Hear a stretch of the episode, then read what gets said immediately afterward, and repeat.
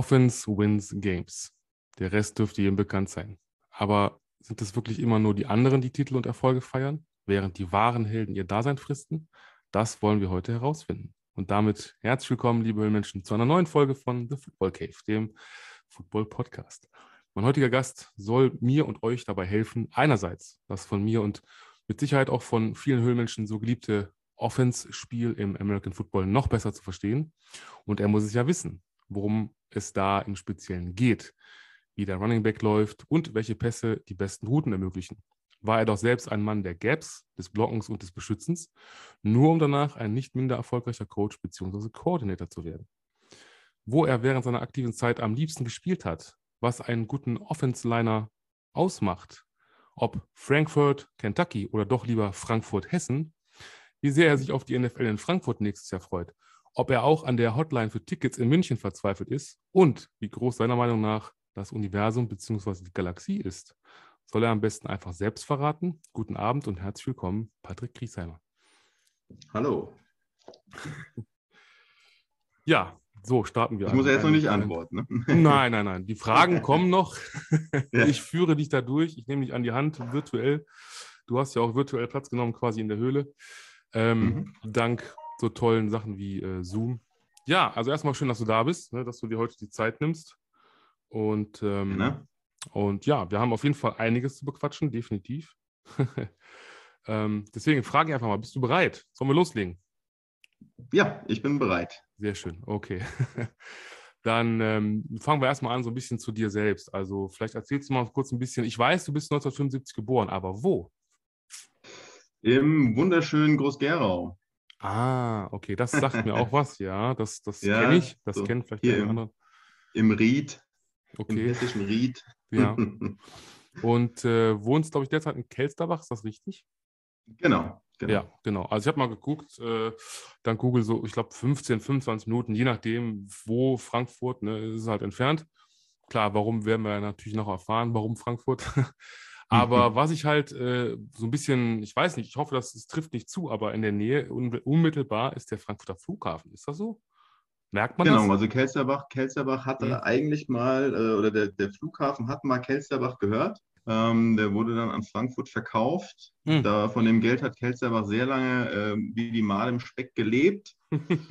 ähm, das Geld ist jetzt wohl aufgebraucht. Ähm, okay. Und äh, jetzt verdient jemand anderes Geld mit dem Flughafen. Aber ich muss sagen, wir, also Kelsterbach besteht so aus äh, dem Oberdorf und dem Unterdorf. Wir sind hier im Unterdorf. Mhm. Da ist jetzt mit Fluglärm ist da so gut wie gar nichts. Okay. Ähm, also lässt sich ganz gut hier leben. Mhm. Und man ist halt einfach nah am Flughafen. Also hier direkt vor unserer Tür fährt ein Bus ab. Da ist man in zehn Minuten äh, an, an, den Gates und ähm, cool. das ist schon recht praktisch. Ja. Jeder, jeder in Kelsterbach ähm, lebt mehr oder weniger vom Flughafen. Aber ja, größer werden muss er wegen mir nicht. Ja. Meine Eltern waren früher auch so bei Startbahn West-Demos dabei, die kommen aus Merfelden-Walldorf. Ne? ich bin da so ein bisschen zwiegespalten, ja. Okay. Das kann ich mir vorstellen. Also ich kann nur sagen, Frankfurter Flughafen, ich äh, bin vor, jetzt muss ich mal überlegen, letztes Jahr, letztes Jahr, äh, in die zweiten Flitterwochen, also mit der gleichen Frau.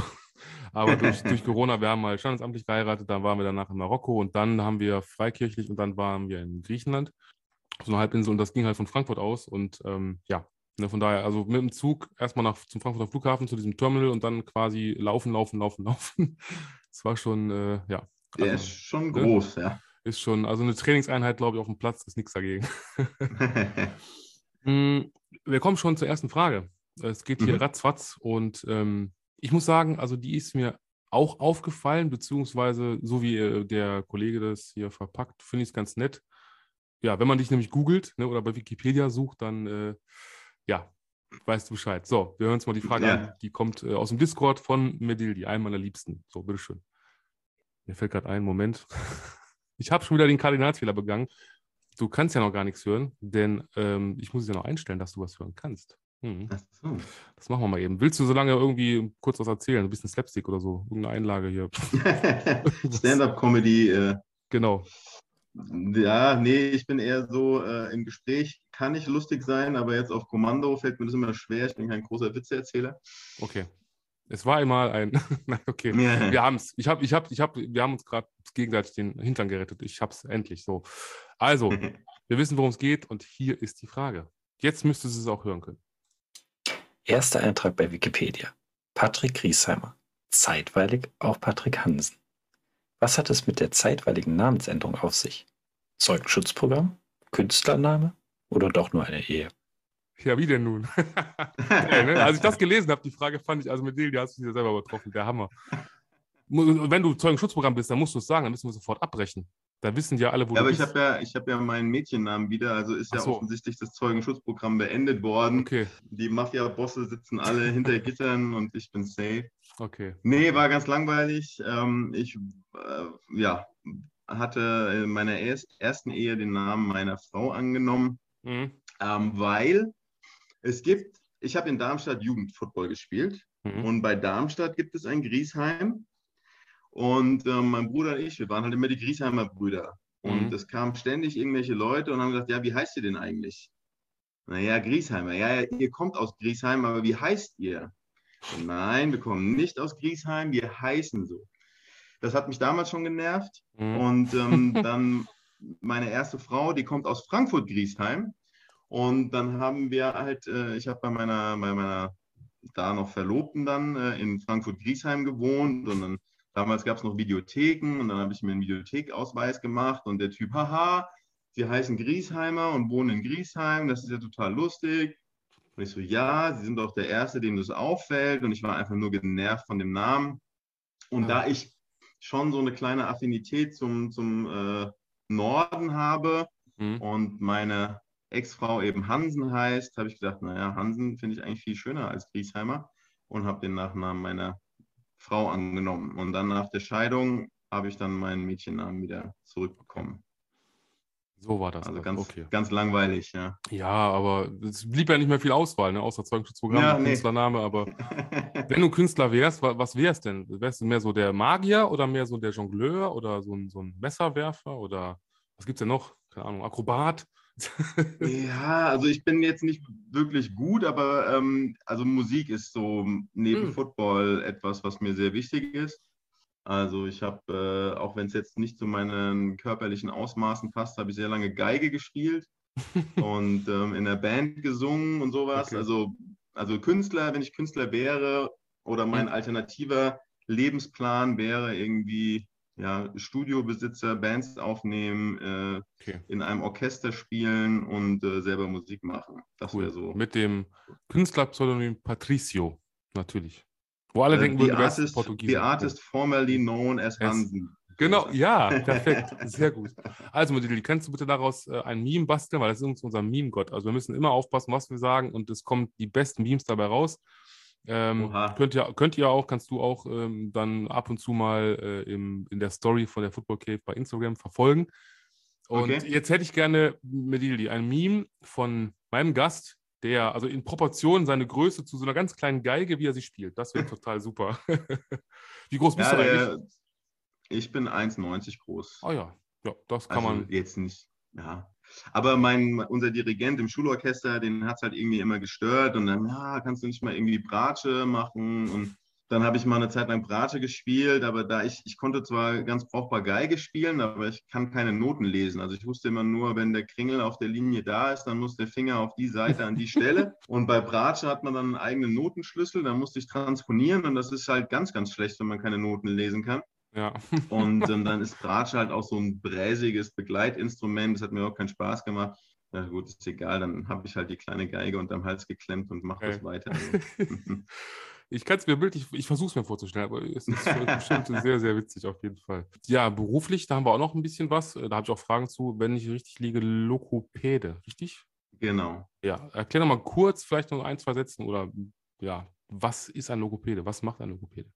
Also wir machen alles, was mit Sprechen, Sprache, Stimme und auch mit Schlucken zu tun hat. Also ich habe ähm, Kinder, die lispeln, hm. ist so quasi das täglich Brot. Ich habe aber auch viele Patienten, die nach einem Schlaganfall entweder hm. Wortfindungsstörungen haben oder eben auch die Sprechmotorik nicht mehr funktioniert oder eben das Schlucken nicht mehr funktioniert, die dann irgendwie hm. per Sonde ernährt werden müssen mhm. und dann das Schlucken wieder neu lernen okay. müssen. Und das sind so die Sachen, die ich mache. Ja. Mit solchen okay. Menschen arbeite ich dann. Okay, ähm, ja, und die Frage, die erste, die wir dazu haben, die finde ich eigentlich ganz gut, äh, von BT, auch aus dem Discord natürlich, hört uns auch immer wieder, oder mich und meine Gäste. und ja, ähm, der möchte halt erstmal wissen, genau, wie es dazu gekommen ist. Dass ich Logopäde Wie hast du deine bin? Berufung in der Logopädie gefunden? Gibt es vielleicht eine spezielle Geschichte dahinter? Ja, Entschuldigung, genau das. ja, ja, ja, ja, richtig. Ähm, ja, also ich wusste nach der Schule nicht, was ich machen soll und äh, hatte fest meinen Zivildienst eingeplant mhm. und war dann bei der Musterung und habe den Jungs gesagt, dass ich auf jeden Fall verweigern werde. Mhm. Und ähm, dann haben die mich aber angeguckt und äh, ja, Übergewicht und ich habe halt, also gerade als Jugendlicher hatte ich noch sehr rote Wangen hm. und ähm, der Arzt war halt der Meinung, ich habe Bluthochdruck. Und ich mhm. habe gesagt, nein, das wurde schon ein paar Mal kontrolliert, ich habe keinen Bluthochdruck. Und dann hat er aber gesagt, er mustert mich aus. Und dann stand ich da und wusste nicht, was ich tun soll. Und dann habe ich ein freiwilliges soziales Jahr gemacht und war da in einem Kindergarten, in einem ähm, ja, Übergangswohnheim für Russlanddeutsche und fand das sehr, sehr spannend. Also die Kinder, ähm, die dann teilweise, manche konnten Deutsch, weil sie ja eben aus äh, deutschstämmigen Familien kamen, manche konnten überhaupt kein Deutsch und kamen dann da in den Kindergarten. Und ich fand es sehr interessant, wie sich da dann so die Sprache entwickelt hat und dann war dann auch so ein ganz süßes Kind, äh, der Miroslav, der konnte dann kein R aussprechen und hat mich immer Patlik genannt. Und das fand ich einfach sehr interessant und habe meinem Vater halt davon erzählt. Und ähm, mhm. ich wollte danach eigentlich Erzieher werden, weil mir das so Spaß gemacht hat da im Kindergarten. Mhm. Und mein Vater meinte dann, ja, aber Erzieher und äh, da verdienst du nichts und werd doch Logopäde. Und ich so, okay, ich habe keine Ahnung, was dein Logopäde ist. Und ja, da meinte dann, ja, dein Bruder war jahrelang da und das ist irgendwie an mir vorübergegangen. Okay. Und dann habe ich mich halt mal schlau gemacht, was so ein Logopäde ist und dachte, okay, gut. Und ähm, ja, dann war ich eben, äh, war eigentlich die Idee meines Vaters und ich muss auch sagen, ich bereue es nicht. Das ist ein sehr abwechslungsreicher Beruf. Er wusste jetzt nicht, was man als Logopäde so verdient, sonst hätte er dann vielleicht das nicht gesagt. Ja. Ähm, aber äh, ich bin mein eigener Chef, ich habe meine eigene Praxis, ähm, cool. bin da sehr flexibel und ähm, kann mir aussuchen, was ich mache und mhm. ähm, habe eine mhm. lange Warteliste. Also es, es ist auf jeden Fall, meine Existenz ist damit gut gesichert ja, und macht okay. auch Spaß. Das ist gut, ja. Mhm. Die andere Frage auch von BT, äh, dann haben wir das Thema Lokopädie äh, schon abgeschlossen, ist ähm, auch ganz interessant, weil da geht es nämlich ja um, um diesen Job und inwieweit das vielleicht helfen könnte in deinem Coaching-Job. So, wir hören mal rein. Inwieweit helfen dir deine Fähigkeiten als Logopäde im Coaching? Hast du vielleicht dadurch spezielle Kräfte, dich präzise und gut auszudrücken? hm. ähm, ja, manche Leute sagen immer, ähm, ja, jetzt du nuschelst manchmal. Und ich so, ja, ich habe Feierabend, da muss ich nicht mehr so deutlich sprechen. Also, was mir auf jeden Fall geholfen hat, ähm, ein Teil der Logopädie ist auch die, die Stimmtherapie. Mhm. Ähm, also zu lernen, wie man eine kräftige, tragfähige Stimme hat, ohne die Stimmbänder zu überlasten. Das hat mir ah. schon ein paar Mal wirklich geholfen, cool. äh, da auf die richtige Atmung zu achten und aus dem Zwerchfell heraus und mit Resonanz zu sprechen und sowas. Also ich kann schon über den ganzen Platz brüllen, ohne dass ich danach heiser bin. Mhm. ähm, aber was ich jetzt auch im Laufe so der, meiner Berufsjahre hat sich meine Art zu coachen schon auch eher so der Art zu therapieren angepasst. Ja? Also ich ja. habe meine Coaches früher waren schon alles recht harte Hunde. Mhm. Ich meine, ich bin jetzt auch kein, äh, kein äh, Vollpädagoge, wenn ich mit den Jungs auf dem Platz bin. Aber meine Anfänge als Coach waren schon so, wie ich auch gecoacht wurde. Also war schon recht ruppig, würde ich mal sagen. Ja. Ähm, und mittlerweile so Leute, die mich ähm, als Coach aus meinen Anfangszeiten kennen und mich jetzt erleben, wie ich eben auf dem Platz mit den Jungs rede, sagen, ah, was ist mit dir los? Du schreist die überhaupt nicht mehr an. Du bist voll nett geworden. Warum warst du nie so nett zu mir damals? und ähm, ich glaube, da, da habe ich mich dann so ein bisschen verändert und ähm, hm. ja, ich meine, gut, das hat halt auch damit zu tun, denke ich, dass ich auch jetzt mit, mit Spielern auf einem anderen Niveau arbeite. Ja, hm. also ich meine, das ist, was, was mich halt immer wahnsinnig macht, ist, wenn Leute ja also undiszipliniert sind oder, oder mangelnde Motivation haben. Und ich frage mich mal, warum seid ihr hier, wenn ihr gar keinen Bock drauf habt? Ja? Mhm. Und ich muss sagen, jetzt die letzten Jahre, wenn man eben dann in, in so einem Programm wie eben der Frankfurt Universe oder der Frankfurt Galaxy arbeitet, da sind halt einfach 60 Spieler, die ein Ziel haben und die einen Grund haben, warum sie da sind und die, die bereit sind zu arbeiten. Und da muss ich, da muss ich niemanden anschreien, weil mhm. er rumgammelt. Ähm, das ist halt ein ganz anderes Arbeiten und das macht mhm. einfach riesigen Spaß und dann habe ich auch bessere Laune. Ja. Glaube ich. Also ich kann nur sagen, dass man mit dem Alter wird man irgendwie auch, glaube ich, ruhiger, so irgendwie gesetzter so ein bisschen, ne? etwas entspannter mit vielen also Dingen. Die Altersmilde, ja. ja. Genau, genau, ja. Ich glaube, das, das ist es auch, ja. ähm, ja, jetzt kommen wir mal, steigen wir mal richtig ein und zwar, ja, Football, ne, der Sport und du. Ja. Wie bist du zum Football gekommen und wie hat das bei dir angefangen, so generell? Ja, also meine, meine sportliche Laufbahn, hm, die war eher von Enttäuschung und Frustration geprägt. Äh, meine Eltern waren nicht nur nicht sehr sportlich, sondern waren auch Sport eher abgeneigt. Also mein Vater hat sich immer lustig gemacht über Leute, die irgendwie bei 30 Grad joggen gehen oder Fahrrad fahren oder Tennis spielen. Mhm. Und ähm, ich hatte eigentlich so vom, vom Elternhaus überhaupt keinen Bezug zum Sport. Natürlich hat man mich in irgendwelche Sportarten geschleppt, weil das muss man ja machen. Ja. Und ich weiß noch, ich war irgendwie, ich glaube, das erste, was ich nach dem Kinderturnen gemacht habe, war Handball. Mhm. Und ähm, da hat dann der Trainer zu meiner Mutter gesagt, ja, der Patrick, der hat Angst vorm Ball und der ist kein Teamspieler und ist auch kein Einzelspieler und sie soll mich da rausnehmen. Mhm. Und ähm, hm. dann habe ich irgendwie mal Tischtennis gemacht und Schwimmen und Judo und ich war nirgendwo gut und es hat mir auch keinen Spaß gemacht und ich habe keinen Ehrgeiz und es gab kein, kein positives Feedback. Und dann war es so weit, dass ich mich sogar ähm, von einem Orthopäden vom Schulsport habe befreien lassen, weil ich einfach keinen Bock drauf hatte. Ja? Und ich war mhm. wirklich so das dicke Kind, hm. das noch zuletzt auf der Bank gesessen hat, wenn, wenn Mannschaften ausgewählt wurden. Und ähm, dann war ich beim Schüleraustausch in Amerika ja, die haben mich dann gefragt, so, ja, Frankfurt, da gibt es doch die Galaxy. Und ich so, keine Ahnung, was ist das denn für ein Sport, ja? Und hat mich auch nicht interessiert. Also ich war in, in Amerika und ich habe den ganzen Tag Baseball geguckt. Und ich fand mhm. Baseball total, total geil. Und habe mir fest vorgenommen, wenn ich zurückkomme, suche ich mir einen Baseballverein, weil sie irgendwo im Left Outfield stehen, mhm. den Mund voller Sonnenblumenkern und sich nicht bewegen müssen, ist genau mein Ding. Und ähm, ich kam zurück und mittlerweile hatte mein kleiner Bruder angefangen, bei den Groß-Gerau Gators Football zu spielen ich kam zurück und mein Bruder gleich, ja, mein Trainer hat gefragt, ob ich einen fetten Bruder hätte und ich habe ja gesagt, du sollst unbedingt mal mitkommen. Ich habe ja gesagt. Oh mein ja. Gott. Ja, toll, toller Bruder, super. Dankeschön. Ja, ja, ja. ja. und okay. ähm, so, und ich bin dann da ins Training gegangen.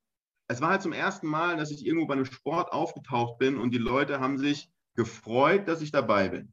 Mhm. Und das war, das war für mich ein komplett ungewohntes Erlebnis, ja. Und also wir wurden da auch gequält. Also es war, ich weiß, dass es furchtbar hart war, das Training, oder zumindest für mein sportliches Level brutal hart war.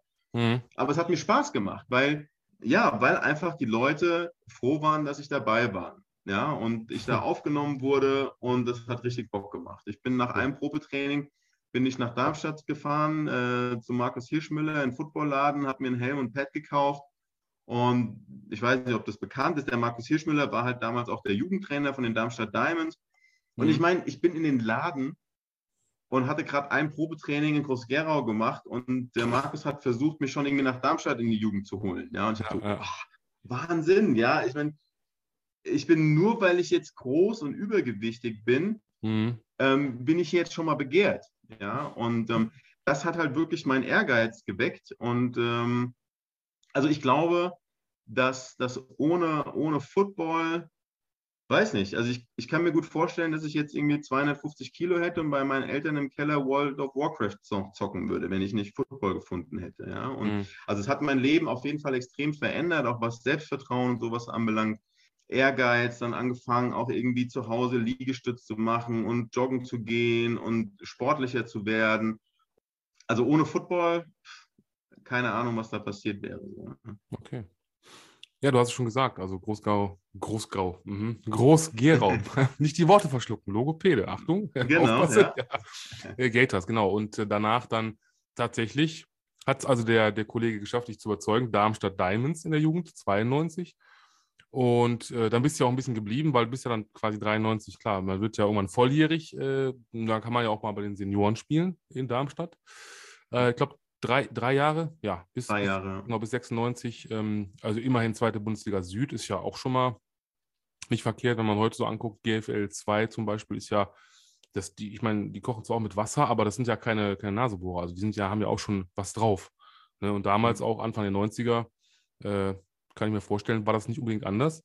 Ähm, wie gut sind dir denn diese drei Jahre in Darmstadt noch so in Erinnerung, wenn du nochmal so zurückdenkst? Ist ja ein bisschen was her. ja, aber das waren schon, schon sehr wichtige Jahre. Also ich bin aus der Jugend hochgekommen von Darmstadt mhm. und ähm, wir, hatten, wir hatten einen amerikanischen Trainer, der auch wirklich, wirklich gut war. Ein ganz harter Hund. Und ich habe die ersten zwei Jahre nur auf der Bank gesessen. Also ich habe, ich habe so gut wie keine Spielzeit bekommen das hat halt mein Ehrgeiz dann eben noch mehr angefeuert. Dann äh, mit 18, ja, so nach einer, nee, eigentlich mit 18 sind wir dann, bin ich ins Fitnessstudio gegangen, habe endlich angefangen mit Gewichten zu trainieren. Und ähm, dann kam Sandro Ginelli auch nach Darmstadt, dann im, im zweiten Jahr. Ähm, und äh, der hat dann mit mir auch noch so äh, gearbeitet, außerhalb des Trainings, ähm, mhm. mit mir O-Line-Technik gemacht. Und im dritten Jahr war ich dann, war ich dann Starter in Darmstadt. Da ging es dann eigentlich so richtig, also mit meiner Football-Laufbahn dann so los. Ja. Mhm. Und das war aber ein sehr, also von der Mannschaft her sehr erfolgloses Jahr. Wir sind in dem Jahr abgestiegen. Und ich weiß noch sehr ganz genau, also ich bin, bin da eigentlich, oder ich war früher, was das anbelangt, sehr, sehr loyal. Ich hätte mir nie, ich bin auch nicht von Groß-Gerau weggegangen. Also er hat mich nicht wegrekrutiert, sondern Groß-Gerau hat sich aufgelöst und ich musste weg. Mhm. Ähm, ich wäre auch aus Darmstadt eigentlich nicht weggegangen, nicht wegen des Abstiegs, aber wir saßen dann da und der Vorstand meinte, ja, das ist ja eigentlich ganz gut, dass wir abgestiegen sind und dritte Liga, das ist nicht so aufwendig und die Auswärtsfahrten sind nicht so weit. Und da habe ich gesagt, okay, wenn das jetzt irgendwie der Anspruch des Vereins ist, dann bin ich hier falsch mhm. und habe direkt während dieser, dieses Team-Meetings äh, meine Mitgliedschaft gekündigt, vorne abgegeben und bin gefahren. Mhm. Okay. Und ähm, das war ähm, in, dem, in dem Winter, habe ich dann ähm, bei den Rüsselsheim Razorbacks, bei den Aschaffenburg Stallions, die damals in der zweiten Liga waren, und bei den Hanau Hawks das Wintertraining mitgemacht. Also ich habe allen drei Mannschaften gesagt, hier, mhm. ich habe die drei Mannschaften, ich möchte bei allen dreien im Wintertraining mitmachen mhm. und ich werde mich irgendwann entscheiden, wo ich spiele. Mhm. Okay. Und ähm, also ich kann mich an die Zeit noch ziemlich gut erinnern. Ja? Und ähm, ich habe mich dann äh, für die Hanau Hawks entschieden. Mhm. Das war auch eine sehr gute Entscheidung und habe dann da eben zwei Jahre in Hanau dann gespielt. Ja, ja ich äh, glaube damals noch Bundesliga sogar, ne? Also Bundesliga. Genau, das war, das war noch nicht GFL, sondern war mhm. noch erste Bundesliga. Genau, ja. Aber ich meine immerhin, ne, ist ja auch schon mal ein, ein, Sprung. Und ich glaube, das können auch viele nachvollziehen. Ähm, ob jetzt als Spieler oder vielleicht sogar als, als Trainer oder auch so, wenn, wenn ein Verein sagt, ja, wir finden das gut, dass wir absteigen, also ich weiß von meinem oder von dem Team hier in Soling, von den Paladins, dass man halt mal gesagt hat, bewusst äh, vielleicht nicht unbedingt aufsteigen. Man hätte es vielleicht gekonnt. Aber ähm, damit sind ja auch wieder, wie halt bei einem Abstieg, nur andersrum natürlich, ähm, ist natürlich eine finanzielle Sache, es ist natürlich auch so eine Auflagensache und äh, ja, ich meine, ne, aber andersrum finde ich, dann ich wäre wahrscheinlich genauso, weil, weil du willst ja, ne, du bist jung, du willst spielen, du willst was erleben, du willst trainieren, du willst, äh, ja, ich sag mal, dich weiterbilden, du willst besser werden. Und wenn dann ein Verein sagt, ja, tut uns leid, Jungs, äh, äh, ne, müsst ihr in der dritten Liga machen, ist ja keine Ambition. Gerade wenn man halt ne, Blut geleckt hat und dann wirklich, äh, ja. Genau. Ich meine, es ist, ja, es ist ja vollkommen in Ordnung, wenn es für den Verein die richtige Entscheidung ist, dann mhm. ist es ja auch gut, ja. Oder wenn man mhm. sagt, wir steigen nicht auf, weil mhm. Lizenzgebühren zu hoch oder genau. wir können nicht vier, fünf Imports mithalten. Ja. Das ist ja vollkommen in Ordnung. Aber dann muss es halt auch in Ordnung sein für den Verein, dass äh, ambitionierte junge Spieler sagen, ja. ja den Weg gehen wir aber nicht mit, mhm. weil wir haben andere Ziele und ich finde es halt immer schade und ich kriege das immer mal so mit, dass dann in manchen Vereinen dann Leute da irgendwie als Verräter hingestellt werden oder denen Vorwürfe gemacht werden und das ist mhm. total bescheuert. Also ja. äh, wenn man wenn man unterschiedliche Ziele hat für, für eine Zeit des Weges, ja, dann mhm. sollte man in guten äh, voneinander sich trennen, sagen, okay, hier viel Erfolg und schön, dass du keine Ahnung, wenn du die Möglichkeit hast, irgendwie erste Liga zu spielen, dann mach das, ja. Und ja. wenn man da im Guten auseinandergeht, dann habe ich schon ganz oft erlebt, dass die Leute dann, dann machen sie ihre Laufbahn, haben vielleicht eine kleine Karriere und kommen mhm. wieder in den Verein zurück und sind dann da Jugendcoach oder werden Trainer oder machen was im Vorstand, ja, und ja. helfen mit, den ja. Verein dann voranzubringen. Und das ist, also man sollte das einfach respektieren, dass, dass es da unterschiedliche äh, Ziele gibt und äh, dann äh, trennt man sich eben für eine Zeit und dann vielleicht findet man wieder zusammen. Ja? Aber mhm. wenn man da so die, die Brücken dann niederbrennt, aus gekränkter Eitelkeit, das finde ich immer ganz, ganz schade. Und ja. am Ende schneidet man sich damit selbst ins Fleisch. Ja? Das stimmt. Ähm, bestes Beispiel in Solingen tatsächlich. Drei Spieler, die hier waren äh, und auch jetzt eine gute Karriere hingelegt haben, weil sie jetzt ja auch in der EL ELF spielen, äh, bei Rheinfeier. mhm. ähm, vielleicht schon mal von gehört. Also die jungen Menschen da draußen mit Sicherheit, das sind ähm, Daniel Rennig, ähm, Patrick Pölsch und Martin, Martin Pinter. So. Mhm. Martin Pinter mal unter anderem sehr erfolgreich bei den Crocodiles. Ähm, Daniel Rennig dann hinterher unter anderem bei, bei den Berlin Adlern. Ähm, ja, und ähm, Patrick Bötsch, klar. Centurions vorher, jetzt Ryan Fire. Also man sieht schon, ne, dass man halt auch da ähm, auf, auf, auf sowas setzen kann. Ja. Und äh, ich sage mir immer, lieber zehn Jahre gute GFL 2 Saisons äh, miterleben äh, im Stadion, als vielleicht eine auf gut Deutsch beschissene erste und dann hinterher steigst du ab oder musst direkt ganz runter oder so. Und das ist ja, da ist ja keinem mitgeholfen. Ja. Ähm, ja, welche, welche Position hast du eigentlich gespielt? Das haben wir noch gar nicht geklärt, so wirklich. Ja, also ich habe mein Leben lang, also ich habe das erste Spiel in Darmstadt in der Jugend, habe ich, äh, durfte ich mal D-Line spielen, weil ich mhm. unbedingt D-Liner sein wollte. Mhm. Und da hat Markus Hirschmüller dann gesagt, das war dein letztes Spiel als D-Liner, du bist mhm. O-Liner und wirst immer einer bleiben. Und so war es dann auch. Also ich habe Guard und Tackle gespielt, ich habe nie Center gespielt, Mhm. Ähm, aber ansonsten auf der O-Line links, rechts, alle Positionen. Und ähm, okay. also wenn man die Position dann auch erstmal verstanden hat, dann, also ich hätte auch dann nie mehr was anderes machen wollen. Das ist einfach die geilste Position überhaupt. Das stimmt, ja. Kann ich nur, kann ich nur zustimmen. Aber gut, das ist halt, weil wir, wir sind, wenn, wenn man so aus dem Holz geschnitzt ist, das ist einfach so, ne? Also, ähm, ja, es ist ein bestimmter Menschenschlag auch. Genau, ja, also ja, ja, ist so, ja wie du schon sagst, ne, also das, da komme ich auch nicht drüber hinweg. Das, das werde ich auch als, als äh, rausschneiden und als äh, ähm, kleinen Probehappen quasi dann, bevor unsere Folge online geht, äh, dann den Leuten dahin werfen zum Hören mit dem, mit dem hier, ja, ich habe einen fetten Bruder. Das ist eine der besten Gesundheit, eine der besten, äh, ja, Sprüche seit, seit langem. Ähm, wir machen mal weiter. Und zwar, es geht so ein bisschen, ja, ich will nicht sagen, ich habe mir so als Notiz, ja, wechselfreudige Zeit. Das hört sich jetzt mal so negativ an, aber wir gehen jetzt einfach mal durch. Also 1999 bei den Aschaffenburg Stallions. Ja, du hast ja schon gesagt, GFL, da warst du warst schon GFL, glaube ich, ne? oder warst du noch Bundesliga? Auf jeden Fall Süd, also erste Liga. Ja. Ähm, war das auch nur eine Saison tatsächlich oder?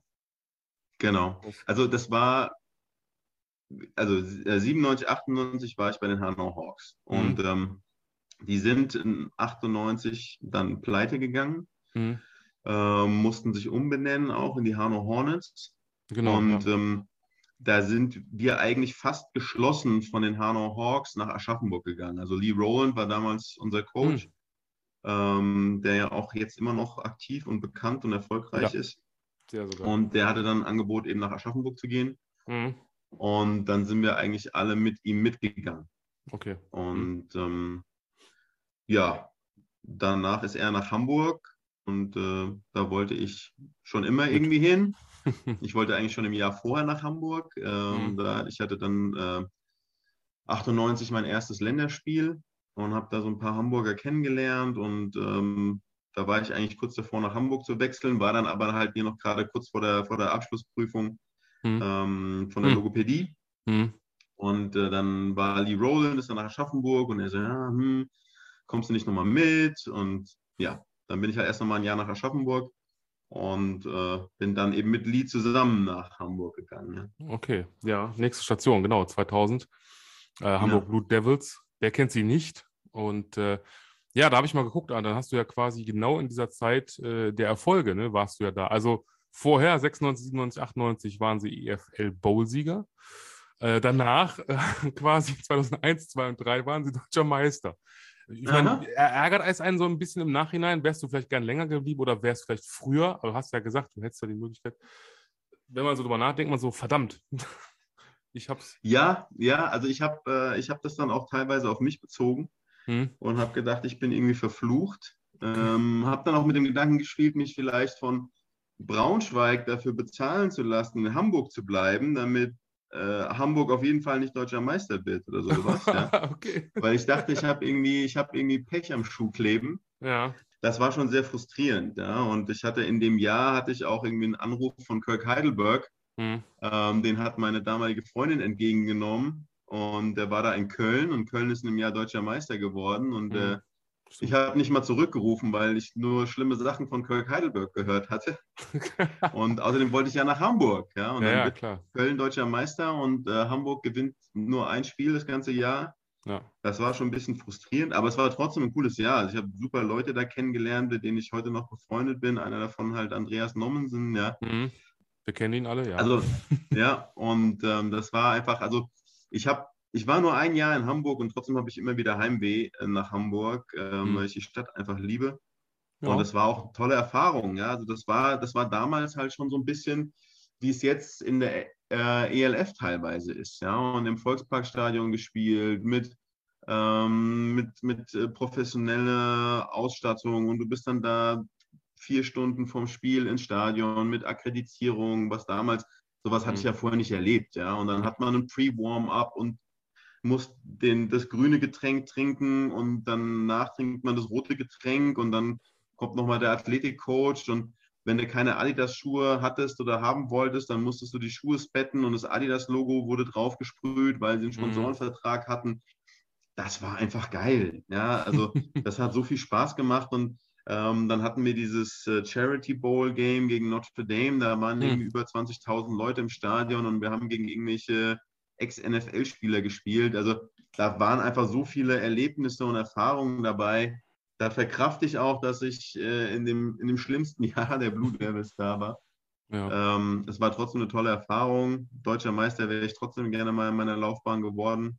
Hat leider nicht geklappt. Ja. Okay. Ja, dafür gab es einen anderen Bowl, aber da kommen wir auch noch zu, gar keine Frage. Ja. Ich habe mir gerade so einen ganz spontan, ist wahrscheinlich auch wieder so ein bisschen, wo alle denken, ja, ja, so, so eine Kamelle, aber wenn du sagst, äh, äh, grünes Getränk und äh, rotes Getränk, da fällt mir nur ein, hast du auch die blaue oder die rote Pille genommen? Mm. also nicht die blaue Pille im Sinne von, sondern im Sinne von Matrix. Ja, ja, ich weiß schon, Matrix-mäßig so, ja. Ne, so, wer um. weiß, vielleicht Kaninchenbau und dann Hamburg und vielleicht habt ihr die falschen Pillen genommen. Deswegen war es nicht so gut, man weiß es nicht. Das kann sein. Vielleicht habe ich auch ja. in der falschen Reihenfolge die Getränke getrunken. Ich das kann auch nicht. sein. Ja, oder er hatte einfach keinen Nio, keinen Auserwählten. Aber gut. Ja. ähm, mag mal dahingestellt sein. Ja, ein Jahr später dann zu den, jetzt muss ich nochmal gucken, was sagen meine Notizen? Ach ja, die Rüsselsheim Razorbacks. Da war doch mhm. was, ne? Genau. Und äh, aber auch immerhin noch GFL, also ich sage immer GFL, aber Bundesliga, auf jeden Fall, ihr wisst ja, was ich meine. Süd. Ja, ich glaube, ich glaube, dann während dieser Razorbacks-Zeit kam das dann mit der, mit der GFL. Ne? Also ich bin mir jetzt auch nicht mehr so ganz sicher. Mhm. Aber ich glaube, ich kann mich erinnern, dass wir dann irgendwann diese GFL-Logos auf den Trikots hatten. Das muss irgendwann Anfang der 2000er gewesen sein. Ja, ja das stimmt. Und äh, genau, in der Zeit gab es ja auch dann nochmal einen Namenswechsel. Also 2002 bis 2006 nannte man sich dann die Rhein-Main Razorbacks. Habe ich nur bei der Recherche so ähm, mhm. herausfinden mhm. können. Aber ja. nun gut. Ja, dann äh, sprechen wir mal über deinen Wechsel. Wa warum der Wechsel, also nach Rüsselsheim, also nicht, nicht wegen Opel, oder? Wolltest du unbedingt Opel fahren? oder einfach die Nähe der Heimat so ein bisschen? Ja, also es war, ähm, ich habe ja auch in Hamburg, äh, habe ich dann noch so ähm, eine Dreiviertelstelle als Logopäde gehabt. Mm, okay. ähm, und meine, meine Freundin war dann mit ihrem Staatsexamen fertig und musste das Referendariat anfangen. Und mm. da hm. war dann einfach die Überlegung, bleiben wir jetzt für die nächsten drei, vier Jahre in Hamburg oder gehen wir wieder zurück in die Heimat? Und ähm, dann war das noch so, dass eben im Haus meiner Eltern dann noch irgendwie eine Wohnung frei war und dann haben wir uns halt entschieden, dann einfach wieder zurück in die Heimat zu gehen. Hm. Und ähm, mein Bruder hat in der Zeit in Rüsselsheim gespielt und ich hatte auch vorher schon mit dem, mit dem Coach da ganz gute Kontakte. Und ähm, dann äh, sind wir eigentlich aus privaten Gründen wieder zurück. Und dann war waren die Rhein-Main Razorbacks oder Rüsselsheim Razorbacks waren halt in der Gegend auch die, die beste Adresse und hm. wir waren auch relativ erfolgreich äh, und das hat auch echt Spaß gemacht und das war eigentlich der Grund, warum ich dann dahin gewechselt bin. es tut mir leid, wenn ich das jetzt sagen muss, weil du gerade sagtest, äh, ja, man hat überlegt, noch ein paar Jahre in Hamburg zu bleiben. Deutscher Meister. Ich, ich wollte es nur noch mal sagen, 2001, 2002 und 2003. Hättest, hätte, hätte ich, hätte ich das ne? vorher gewusst? Ja, Mensch. Hätte man mir das garantiert. Ne? Ähm, aber es war halt auch da, ne? Ich meine, Hamburg hat ja auch immer wieder finanzielle Probleme gehabt und hat dann mhm. immer über Verkauf von Retter-T-Shirts äh, sich über Wasser gehalten und ja. ähm, also ja. es war halt auch bei dem Team-Meeting, als Kent Anderson da als Head Coach vorgestellt wurde. Ich weiß, er ist ein sehr erfolgreicher Trainer, äh, aber mir war das ein bisschen zu viel Show. Und mhm. ähm, ich habe mich da nicht so richtig wohl gefühlt und ich wusste, mhm. was der an Kohle bekommt. Und dann kam Estes Creighton und ich wusste, was der an Kohle bekommt. Auch wenn es ein Hammer-Athlet ist, gar keine Frage. Aber ich so, okay, ihr habt, ihr habt die ganze Zeit finanzielle Probleme. Woher mhm. soll die Kohle kommen für die Jungs? Und ähm, das war mir einfach alles zu riskant. Ich meine, ja, ich habe mal wieder aufs falsche Pferd gesetzt, aber ähm, in dem Moment äh, war das für mich die richtige Entscheidung. Mhm. Und mhm. ähm, ich gönne es den Jungs, die da waren ja. und die dreimal deutscher Meister in Folge geworden sind. Ja, gönne ich's. Ja. Ähm, aber für mich hat es eben nicht sollen sein. Ne? Das stimmt. Und äh, auch da, wir kommen, wie gesagt, nachher noch drauf. Ich meine, wir wissen ja jetzt, wo die Reise hingeht und die Zuhörer, die ja auch wissen, wo du jetzt aktiv, aktiv gerade bist als äh, Coach oder Coordinator. Ähm, da schon mal so viel gesagt. Ähm, gewisser, ein gewisser Herr Nommensen, der damals ja mit Hamburg unter anderem auch die ELF-Dinger geholt hat, er war ja auch schon hier zu Gast, hat hinterher im Finale gegen dich verloren. Aber das ist eine andere Sache. ich wollte es nur mal, vielleicht Rache ist süß und so. Nein, aber ähm, was mir noch eingefallen ist dazu, um das ein bisschen abzuschließen, zwei Dinge. Erstens, ähm, ja, ist zwar vom Fußball, aber äh, Andreas Bremer hat mal gesagt, hast du Scheiße am Fuß, hast du Scheiße am Fuß. Also darf so viel dazu, ne, wenn man Pech hat. Und eine andere ja. Sache, äh, mit Dildi, äh, mein Freund, äh, hatte so ein schönes Meme gemacht, ähm, kann ich nochmal irgendwann posten oder die, die mal schicken. Da ging es darum, dass ich mal gesagt habe, dass meine erste Berührung mit Football in Deutschland die Munich Cowboys waren und die kannte ich auch nur aus der Bravo. Das ist schon mal die eine okay. Sache. Jetzt ist das zweite, was ich heute dann mal äh, announcen will, ist, dass ich die Hamburg äh, Blue Devils, muss man aufpassen, ich will immer Sea Devils sagen, aber die Blue Devils äh, auch kannte, unmittelbar nach den Munich Cowboys. Das war so diese zweite Mannschaft. Ähm, und da war es halt so, warum? Weil eine gewisse Jasmin Wagner mal Cheerleaderin war. Wir alle kennen sie vielleicht unter dem Namen Blümchen, ne? Herz genau. an Herz und so. So, jetzt kann er mhm. wieder ein paar, gerne ein paar äh, Memes raushauen, ist mir scheißegal. ähm, ja, das war, das war halt, so habe ich halt Football irgendwie so ganz bizarr, ne? Durch die Bravo und sag mal, durch so eine, so eine Techno-Sternchen, sag ich mal, ne? Die ja damals so, äh, so. Ja, so. Ja, da waren doch auch die, die Blue Devils, waren doch da, glaube ich, auch in irgendeinem so Musikvideo ja, von ihr dabei. Genau, ne? ja. ja. ja, richtig, genau. Die machten, machten da auch irgendwie mit. Äh, und ich glaube, die Cologne Crocodiles zum Beispiel haben es mal irgendwie in Alarm für Cobra 11 geschafft. Also okay. ganz, äh, ganz komische Sachen. Das ist halt immer wieder. ich finde es halt nur, das heißt, ich muss mich immer darüber amüsieren, wenn man dann halt Football ähm, im Fernsehen so ein bisschen so darstellt. Also wenn wir, wir diese, die Materie kennen als Spieler, als Trainer, äh, vielleicht aber auch als Fan oder so, die halt wirklich Ahnung von dem Spiel haben und es verstehen. Und dann siehst du halt, äh, wie das halt dargestellt wird. Da denke ich mir immer so, das ist dann, ich weiß nicht, das gibt es halt nicht wieder. Das ist so total verzerrt. Ne? Also, ja, es ist dann immer so, wie der, wie der Drehbuchautor sich Football ja. vorstellt. Ne? Ja, also wir genau, haben auch mit den Rüsselsheim Razorbacks haben wir auch mal, ähm, da haben wir in Saarbrücken ein Spiel gehabt und mhm. äh, da war auch ein Kamerateam von, keine Ahnung, Sat 1 oder sowas dabei. Ähm, die haben dann Aufnahmen vom Spiel gemacht und wir sind dann über Nacht da geblieben, weil dann am nächsten Tag noch äh, Dreharbeiten waren, weil das alles in so einen komischen Fernsehfilm mhm. äh, verwurstet werden sollte. Hm. Irgendwie äh, Natalie 3, Endstation Babystrich hieß Ach, es, glaube ja, ich. Ja, ja, ja, genau, genau, ja. Ich kenne es ähm, Das war auch echt, also ich habe mir das Machwerk am Ende auch nicht angeguckt, aber das war schon, das war schon interessant, ja. Ja, glaube ich. Ja, apropos interessant, äh, wir haben es eben gesagt, ähm, wir sind ja nochmal in Rüsselsheim. Ähm, 2002, jetzt, jetzt wolltest du mich sagen, also es wurden die Playoffs erreicht. 2002, das Viertelfinale, eine, wirklich, also in meinen Augen auch vom Papier eine knappe 21, 23 Niederlage gegen die Berlin Adler. Mhm. Ähm, jetzt mal vielleicht vorweg gesagt, bei einem Sieg, rein theoretisch 2002, glaubst du, dass ihr dann den späteren deutschen Meister, äh, die Hamburg Blue Devils, im Halbfinale geschlagen hättet vielleicht? Weil das wäre die Konstellation gewesen. Hättet ihr ja. ihn geschlagen. Wäre auch schön gewesen. Ne? Dann hättest du gesagt, hallo, ich bin's, der Patrick. kennst du mich noch? so ungefähr, ne? Ja, also ich meine, ich, das, das, ich weiß nicht, ob wir sie geschlagen hätten, keine Ahnung. Also ich bin eher frustriert von meinem, von der Saison 2003. Da haben wir dann gegen Hamburg im, war das Viertelfinale auch? Nee, da war es sogar Halbfinale. Halbfinale. Da war es Halbfinale, Halbfinale. Ja, ja, ja. Äh, da haben wir gegen Hamburg verloren und Mhm. da war ich einfach tierisch sauer auf unseren Headcoach, weil ich, also ich, das war frustrierend, ähm, weil er es meiner Meinung nach verbockt hat und wir auf dem, also in dem Jahr hatten wir auf dem, also nicht nur auf dem Papier, sondern auch auf dem Feld eine brutale Mannschaft, die wirklich mit den Nordteams mithalten konnte und ich Mhm. der Meinung bin, mit einem besseren Playcalling ähm, hätten wir auch Hamburg geschlagen. Mhm. Und ähm, das hat mich mehr frustriert.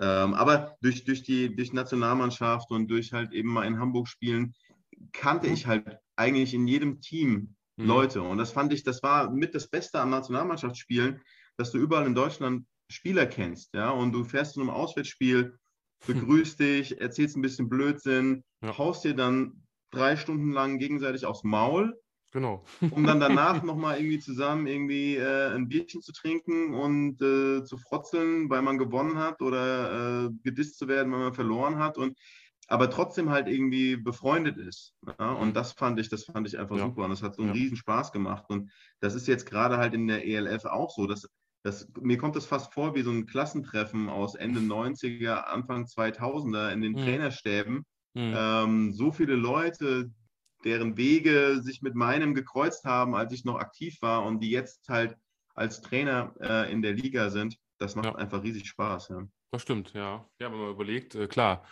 euer Headcoach, ne, Thomas Kösling, ähm, war ja auch schon zu Gast. Hat ja auch so ein bisschen Vergangenheit mit Hanau und dann natürlich mit Frankfurt. Äh, Martin Latka hat Universe und Galaxy Vergangenheit. Dann haben wir ähm, Kent Anderson, dann haben wir, ähm, wir jetzt komme ich auf den Namen nicht, doch er war auch, ist jetzt in, das muss ich überlegen, ist jetzt in Hamburg, war der Headcoach der Centurions. Hilf mir mal eben. Der Kirk? Heidelberg. Ja, danke, Nee, genau. der, also nee, der, der Jones, der Jones ist jetzt Head Coach und ja, Heidelberg war, halt war. zwischendurch mal So. kurz da. Genau, Ja, aber das sind ja ähm, alles so die, ne, die man halt also kennt, auch vom Papier her, die man auch mal halt irgendwie vielleicht mal gesehen hat, im Fernsehen, wie Ja. auch immer. Ne, da gebe ich dir recht. Also das ist natürlich schon eine feine Sache. Und Football is Family, das, das merke ich ja auch immer wieder, wenn ich die Anfragen rausschicke, die Leute sagen, ja, mache ich gerne oder finde ich gut. Ne, und, und da lernt man halt diese ganzen Connections kennen. Oder dann habe ich halt die Möglichkeit, mal einen Frankfurt äh, Galaxy Head Coach anzuschreiben, um ihm zu sagen, hör mal, kannst du bitte mal dem OC sagen, ich, ich wollte ihn noch gerne haben. Also man kann da schon mal Connections spielen lassen. Das ist natürlich auch schön. Ja, ja. Da kann ich euch jetzt schon sagen, äh, ohne zu viel zu verraten, dass ich da auch an etwas arbeite. Der war auch schon zu Gast, der, der gute Mann.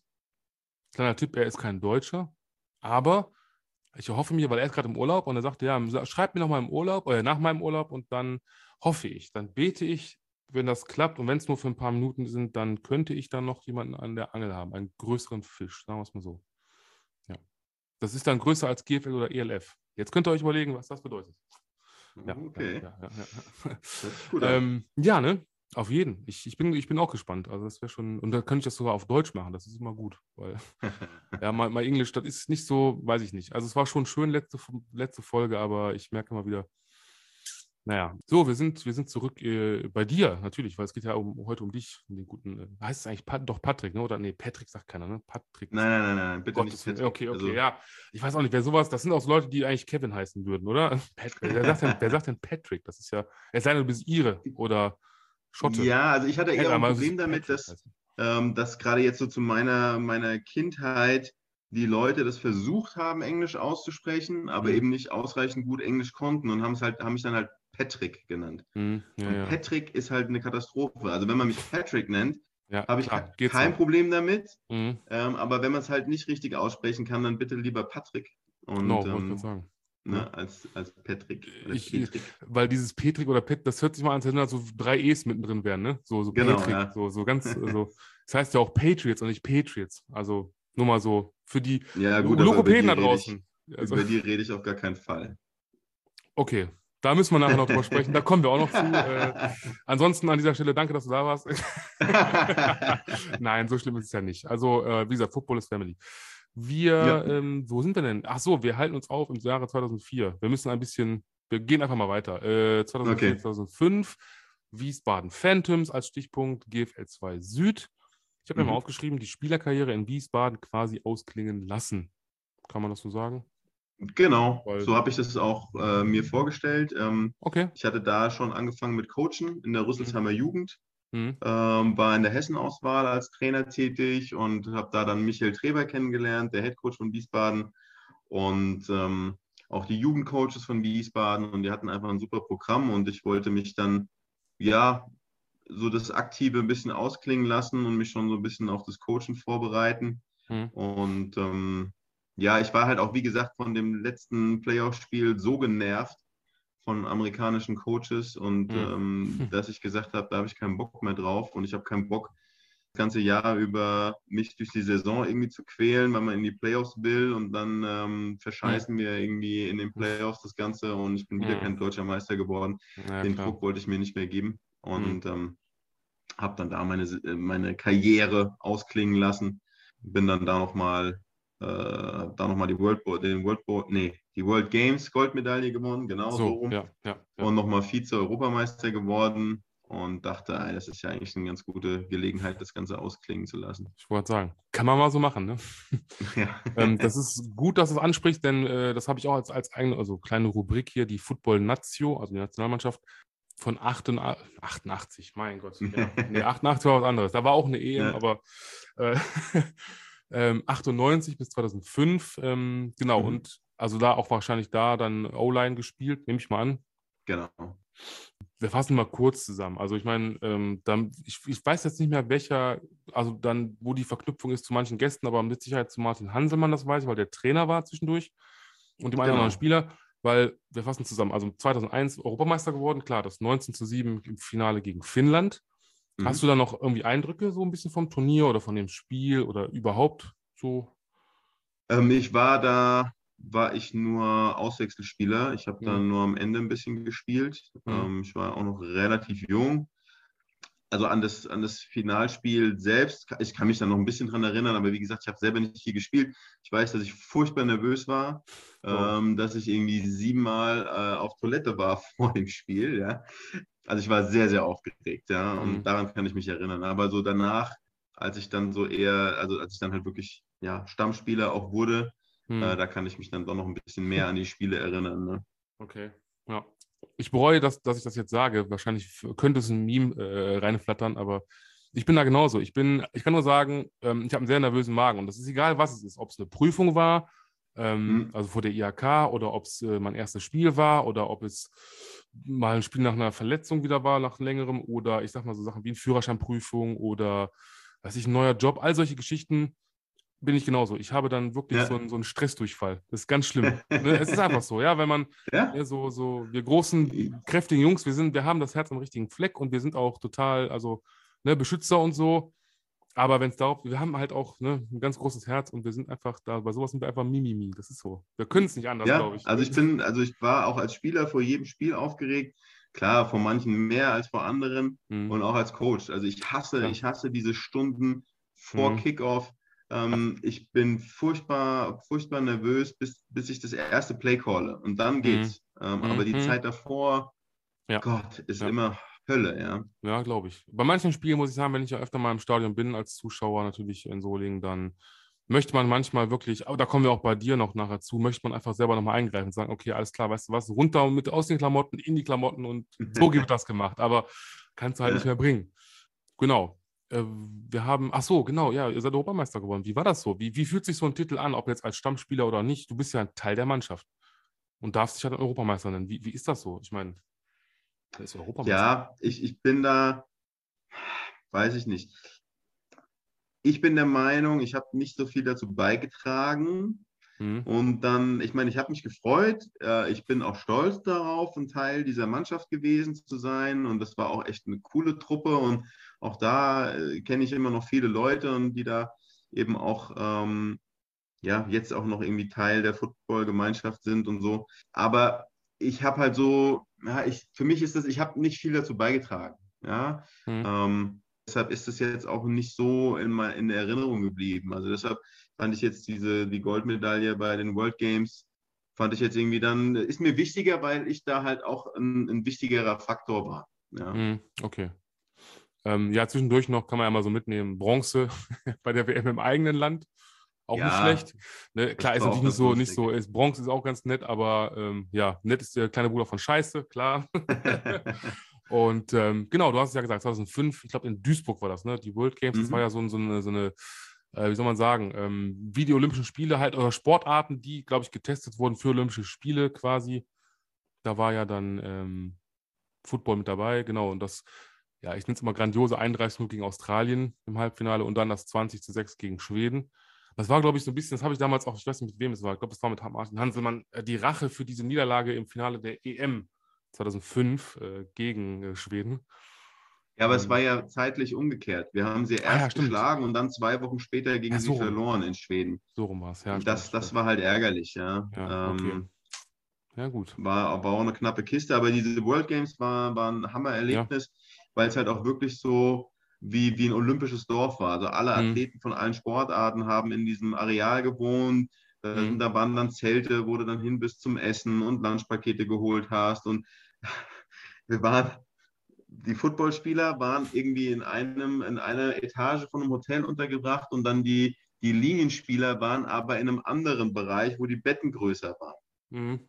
Und ich weiß nicht warum, aber auf der Etage der Linienspieler waren auch die, war auch die Inline-Hockey-Damenmannschaft äh, aus Thailand.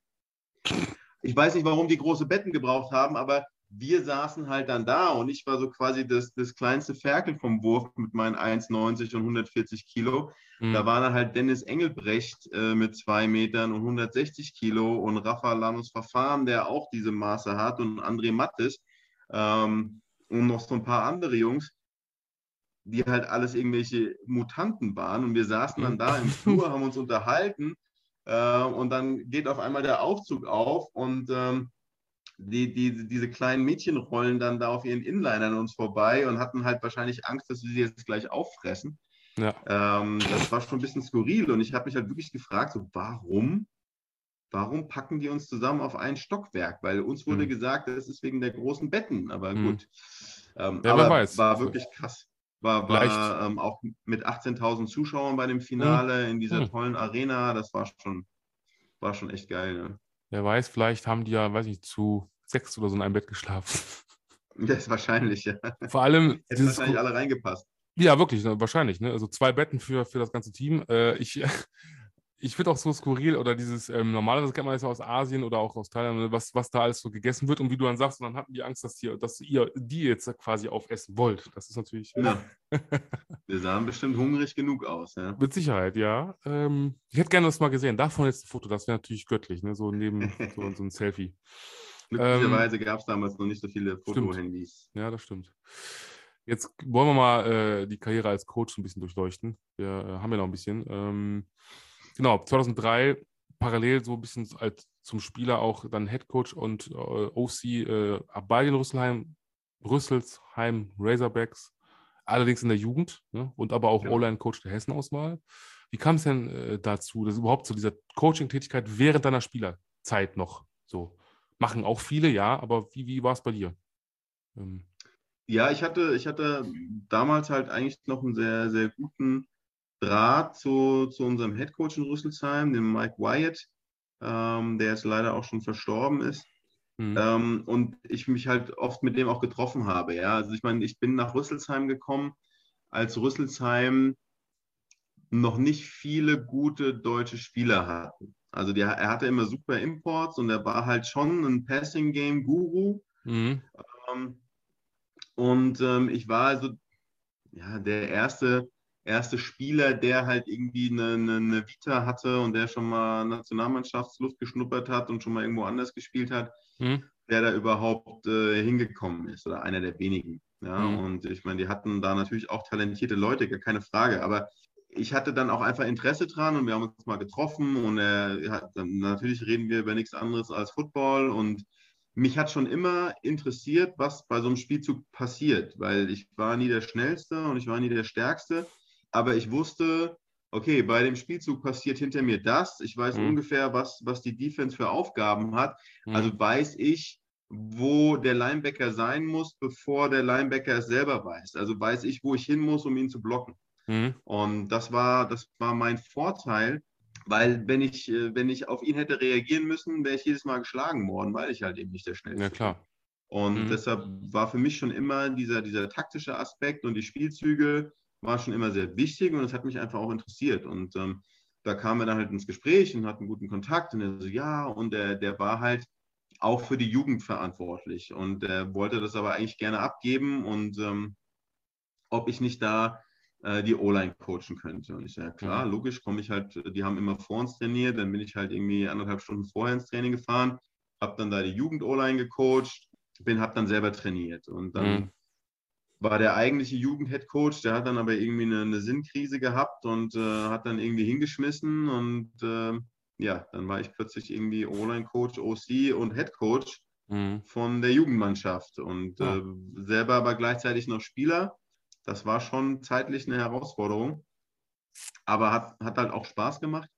Ich wusste dann, dass ich auf jeden Fall weiter beim Football bleiben werde, wenn ich nicht mehr spiele und äh, das mit dem Coachen hm. macht ja fast noch mehr Spaß als Spielen. Ne? Okay, äh, aber also nochmal, das ist mir, ja, das heißt eben fast eingefallen ähm, als Spieler. Hattest du mal die Situation quasi äh, des Pancakens, also dass du quasi den D-Liner auf gut, man sagt immer so schön, ne, dieses Pancaken, also sprich ihn quasi ja, zurückdrängen, schieben, wie auch immer, und dann schön, dass er, wie Patrick Isuma die Sitzbulette macht. Hast du sowas mal geschafft? Oder bei irgendwem, weißt du das noch? Ja, also ich meine, das als O-Liner nie hatte, da läuft schon was falsch. Also wie gesagt, ja. ich war jetzt nie der, der krasseste, dominanteste mhm. Run-Blocker. Mhm. Ich war eher so der, der Pass-Protection-Fan, äh, ja, gute Beinarbeit. Mhm. Ähm, aber es gibt immer mal, gibt immer mal einen Lauch, den man äh, auf den Arsch setzen kann, ja, oder, oder? den man halt auch mal unglücklich erwischt, ja. Ähm, und dann äh, feiert man sich natürlich für seinen Pancake.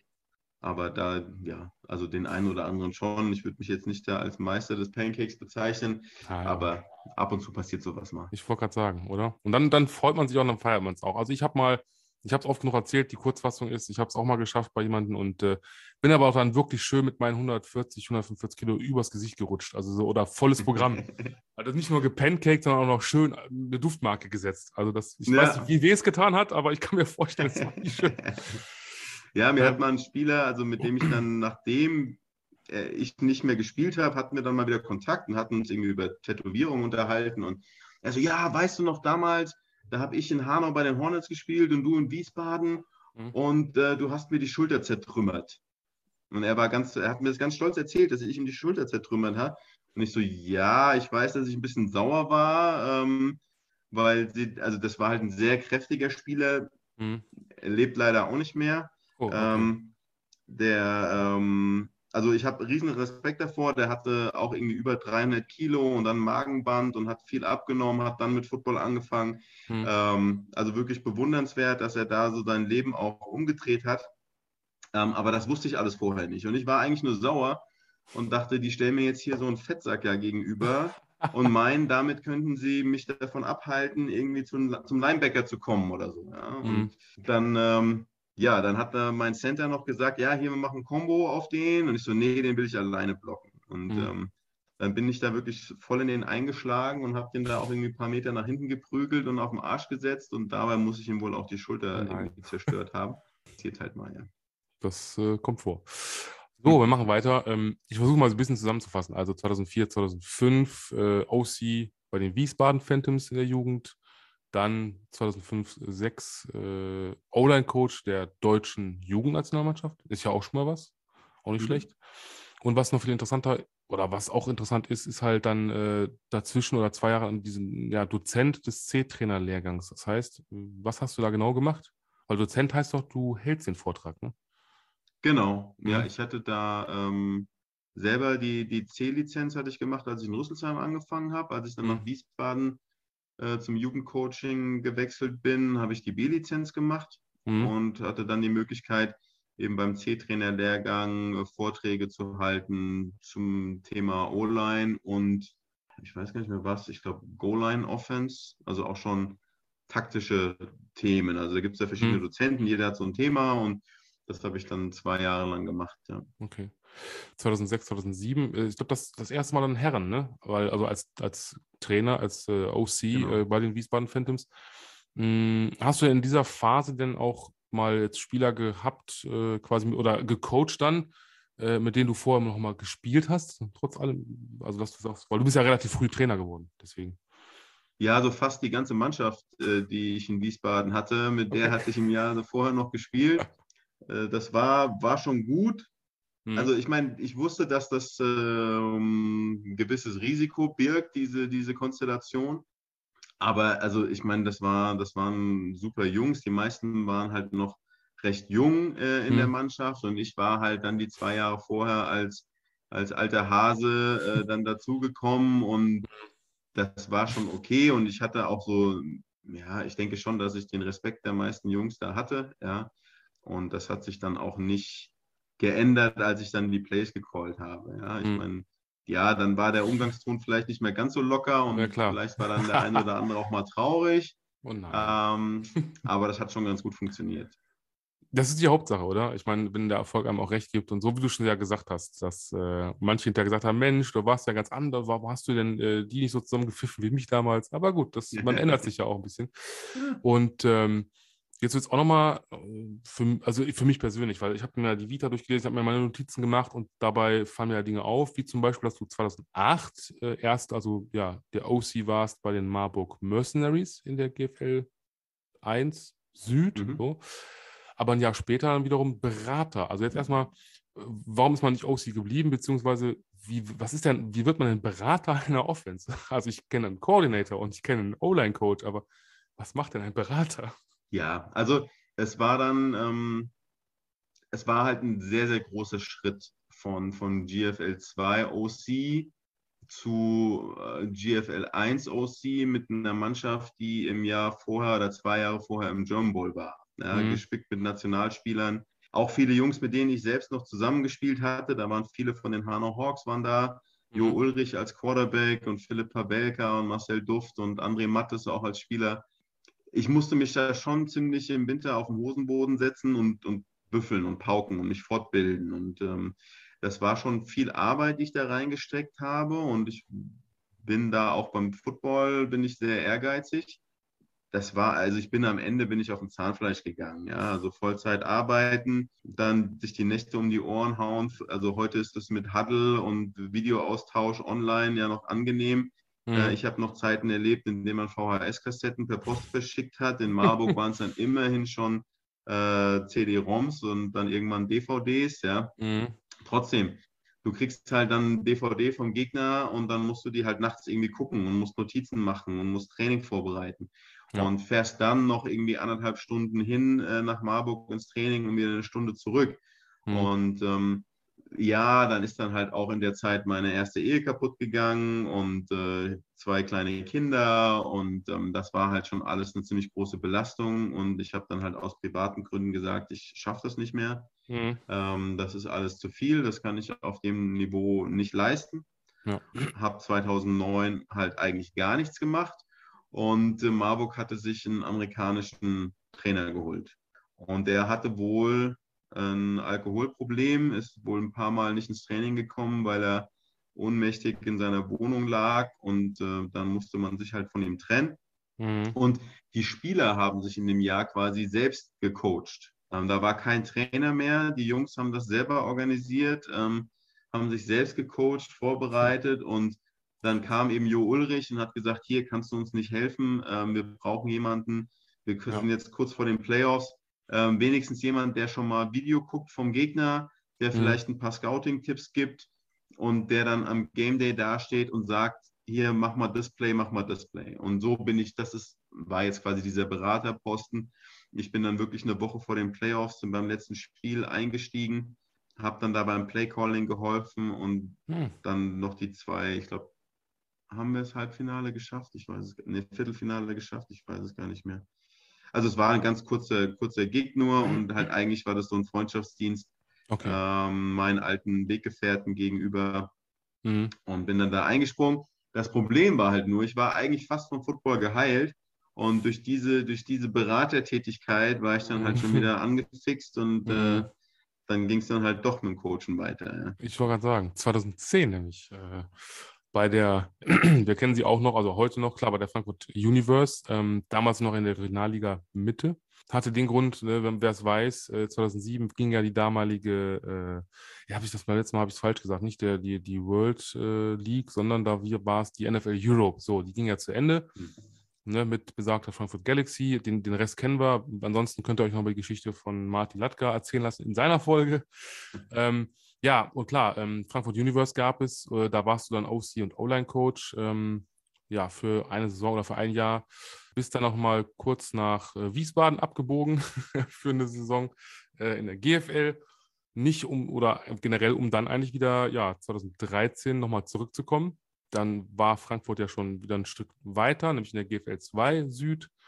Mm, und ähm, genau, ich weiß nicht, gibt es da, möchtest du irgendwas Nennenswertes dazu? Ich habe das einfach so runtergerattert, aber. ja, das sieht jetzt sehr sprunghaft aus. Mhm. Ähm, aber es, ich, ja, also ich bin immer irgendwie mit Wiesbaden ein bisschen verbunden gewesen. Die mhm. Geschichte in Frankfurt war, ich wollte äh, auf einem erträglichen Niveau coachen. Ich wollte eigentlich nur O-Line-Coach machen, mhm. weil ich nicht ganz vom Football weg sein wollte. Dann hat sich in der Saison halt irgendwie ergeben, dass Markus Gran den Defense Coordinator gefeuert hat und mich gefragt hat, ob ich die Offense machen könnte, dann macht er die Defense weiter. Plötzlich war ich schon wieder OC und schon wieder so viel Arbeit. Ja. dann dachte ich, okay, wenn ich jetzt schon so viel Arbeit mache, dann ähm, kann ich das auch in Wiesbaden mit, mit, meinen, mit meinen Jungs halt machen. Mhm. Und ähm, dann war ich da aber auch wieder frustriert, weil da die Einstellung irgendwie nicht gestimmt hat. Und dann bin ich wieder dahin und dann war es da aber das Problem, dass dann auch irgendwie kaum Leute im Training waren. Und also mich nervt es einfach, wenn ich mit Leuten zusammenarbeiten muss, denen es nicht so wichtig ist wie mir. Mhm. Und ich habe keine Lust, ich bin kein großer Motivator, ich, kann, ich will keine großen Motivationsreden schwingen. Ich will mit Leuten zusammen das machen, die mhm. genauso dafür brennen, wie ich das tue. Und ähm, wenn ich halt dann sehe, okay, ich, hier sind nur fünf Leute, denen es so wichtig ist, Mhm. Und der Rest, äh, dem reicht es, wenn er, wenn er ähm, nach dem Game Day ein paar neue Bilder für Social Media hat. Dann habe ich da keinen Bock drauf. Und ähm, das war so ein bisschen der Grund, warum ich da so etwas sprunghaft war, ja? weil ich eigentlich da frustriert war, da frustriert war, da keinen Bock drauf hatte, aber doch nicht ohne Football konnte. Ja, okay. Kann man verstehen, ne? wenn man sich so die Karriere im Ganzen anguckt. Äh, klar hatte ich Football irgendwann nicht mehr losgelassen. Es wird nochmal interessant, äh, und zwar ähm, in den, ja, ich sag mal, darauffolgenden drei Jahren. Und weil du gerade sagtest, ja, ähm, du hast ja mal hier und da und, und äh, einfache Funktionen, Doppelfunktionen. Jetzt äh, wird es nochmal quasi äh, ein bisschen heftiger. Heftig wird es auch für euch, äh, liebe Höhlenmenschen, denn äh, ihr bekommt jetzt erstmal ein bisschen Werbung. Es ist Zeit für ein bisschen Werbung, liebe Höhlenmenschen, und das heißt in diesem Fall Werbung in eigener Sache. Denn nach dem neuen Logo gehe ich, beziehungsweise geht die Höhle noch einen Schritt weiter. Und ähm, ich bin sehr stolz darauf, euch demnächst in einem eigenen Shop das eigene The Football Cave Merchandise präsentieren zu können. Ähm, es wird T-Shirts und Hoodies geben, das steht schon mal fest. Ihr könnt euch die ersten Exemplare ab morgen Abend in den Instagram und Facebook Stories von meiner Wenigkeit und von The Football Cave anschauen. Es wird äh, die Produkte in verschiedenen Farben geben. Es wird die Möglichkeit geben, euch da einen coolen Spruch vorne drauf drucken zu lassen. Das neue Logo ist natürlich mit dabei. Und äh, ich freue mich da auch ganz, ganz sehr äh, auf die Zusammenarbeit mit einem jungen Mann, der in dem Bereich tätig ist und auch für andere Podcasts bereits äh, sehr erfolgreich äh, Merch produziert. Und ja, freut euch auf jeden Fall drauf. Das ist eine, eine ganz tolle Sache. Also, die nächsten Tage einfach mal die Story von mir und der Football Cave verfolgen. Ähm, die nächsten Wochen auf jeden Fall mal ähm, immer dranbleiben, die Folgen hören. Ich halte euch auf dem Laufenden. Und jetzt geht's weiter mit der Folge. Äh, Dreifachbelastung. Oha, guck mal, bei Dreifachbelastung, da versagt schon die Lunge. nee, ähm, ja, in den drei Jahren ähm, der Ort, äh, klar, Wiesbaden Phantoms, weil, warum sage ich das? Head Coach OC und O-Line-Coach. Also so viel dazu, ne? ich will ja nicht mehr so viel machen. Und äh, klar, ja. was ist denn passiert? Ich meine, und dann hast du es auch noch durchgezogen. Also, mein lieber Mann. Ja, also, ja, es war so, dass ich eigentlich zusammen mit Daniel Garcia äh, von Frankfurt nach Wiesbaden gewechselt bin. Wir wollten das so ein bisschen zusammen machen. Mhm. Äh, haben wir im ersten Jahr auch zusammen gemacht. Da haben wir das so ein bisschen aufgeteilt, aber Daniel ist halt schon immer beruflich sehr eingespannt, äh, da mit der jetzt Deutsche Bankpark Arbeit und ähm, dann ist es irgendwann dann doch komplett an mir hängen geblieben. Hm, und ähm, okay. ja, dann war ich halt Head Coach, OC und Online Coach. Ähm, mhm. Es hat ganz gut geklappt. Also mit der Familie, das hatte sich entspannt. Ähm, und äh, der, der Nachwuchs hier, der war auch recht problemlos so. und ähm, das äh, ja, hat alles gut geklappt und da war die Möglichkeit da, dass ich das mache. Und hatte auch einen tollen Trainerstab, mit dem hat es echt Spaß gemacht. Da habe ich das dann mal drei Jahre lang, glaube ich, gemacht. Ne? Ja, kommt, kommt hin, ja, genau. Also zwei, ja. wenn man jetzt das erste Jahr noch ausklammert. Ja, ähm, ja aber immerhin das ist halt das, ne? wenn man halt, äh, sag mal, einen guten, guten äh, Coaching-Staff hat um sich herum, das haben auch viele Head-Coaches, die hier Gast waren, gesagt, ähm, ist einfach, ne? wenn man halt, einen, ob jetzt ein, du als OC zum Beispiel in Frankfurt oder andere, die dann als D-Liner oder Coach, wie auch immer, ähm, ich glaube, das ist auch ganz, ganz wichtig, dass man halt da wirklich äh, ne, sich aufeinander ich sag mal, vertrauen kann, aufeinander bauen kann und man immer weiß, okay, was denkt der andere, was macht der andere und sich ergänzt und, und in solchen Meetings weil ohne, klar, irgendwann gehst du am Zahnfleisch, wie du schon sagtest, irgendwann macht der Kopf vielleicht nicht mehr mit und, und ne, oder irgendwie der Körper sagt dann, alles klar, das war's. Und das ist ja kein mit äh, gedient. Ja, und es ähm, waren halt ähm. wirklich Leute, denen der Sport eben auch sehr wichtig war und auf die ich mich verlassen sagen, konnte. Das ist es nämlich. Ne? Und ja. ähm, das ist halt für mich wirklich die Hauptsache, ja. Und dann mhm. ist es auch, komme ich auch damit klar, wenn die Spieler nicht so mitziehen, äh, wenn wenigstens meine Coaches-Kollegen genauso denken, dann ja. ist das für mich schon mal die halbe Miete. Ich wollte gerade sagen, ja. Ich versuche eine Überleitung zu finden mit halber Miete, aber ich äh, finde nichts wirklich. Äh, 2018 machen wir aber weiter. Da ist er wieder, in, in, in Marburg. Natürlich, wo sonst? Als Offenskoordinator. Was sonst? Das, das Bermuda-Dreieck, äh, genau. Frankfurt, Wiesbaden, Marburg. Ja, ja stimmt. Ähm, ja, äh, es war halt dann so, dass ich in, in Wiesbaden mit dem Vorstand so ein paar Meinungsverschiedenheiten hatte und ähm, wir Trainer ähm, was ausgearbeitet hatten, wie wir uns vorstellen, dass es in Wiesbaden vielleicht mal vorangehen könnte. Mhm. Und ähm, wir hätten auch damit leben können, wenn der Vorstand gesagt hätte, nee, das äh, sehen wir anders, das wollen wir so nicht. Das Problem war, dass der Vorstand uns da Ewigkeiten hingehalten hat und äh, um den heißen Brei geredet hat und mhm äh, Meetings verschoben und dann, ah, und vielleicht und vielleicht können wir und dann aber rauskam, nee, können wir gar nicht. Ja? Okay, ja. Und das hat mich, das hat uns einfach so genervt, dass wir gesagt haben, okay, also das macht keinen Sinn. Ja, wir mhm. haben auch keine Lust, uns so behandeln zu lassen. Äh, wir versuchen seit Juli ähm, ein Meeting zu bekommen, um über die Zukunft des, der, ersten Mannschaft zu reden. Und wir bekommen äh, ein Meeting im November, in dem man uns dann aber auch nur irgendwelche Bröckchen zuwirft und ähm, nicht wirklich äh, Tacheles redet. Und dann habe ich gesagt, nee, für mich ist diese Sache jetzt erledigt, ich habe da keinen Bock drauf. Hm. Kaum hatte Wiesbaden das bekannt gegeben, ähm, kam dann der Anruf aus Marburg. Und ich so, na gut, warst du schon lange nicht mehr. Könntest ja mal wieder ja, ausprobieren. Ne? Ich wollte gerade sagen, ja, warum nicht? Sind eigentlich in diesem Bermuda-Dreieck mal irgendwie Spieler äh, verschollen gegangen oder so? Man sagt ja mal, Bermuda-Dreieck geht irgendwas immer verloren. Ne? Ja, ich äh, möchte da keine Aussage so, machen. Okay. ah ja, Zeugenschutzprogramm, ich verstehe. Ja, ja, ja genau. da war ja was. Daher kommt das. Ja. Okay, okay. Ähm, so, jetzt, wir kommen in die Endphase 2019. Das war, glaube ich, noch vor Corona oder gab es das schon? Ich weiß es gar nicht mehr. Ähm, nee, da war, wusste noch keiner was davon. Nee, ne? Kam erst genau. Anfang Kam. 2020. Ja. Stimmt, stimmt, stimmt, ja. Ähm, wo sind wir? 2019, genau. OC Frankfurt Universe. Ähm, kennen mhm. wir, gibt es noch. Äh, den Rest, ja. ich denke mal, es ist Geschichte. Also, ich meine, was, was immer du dazu sagen kannst oder darfst oder wie auch immer.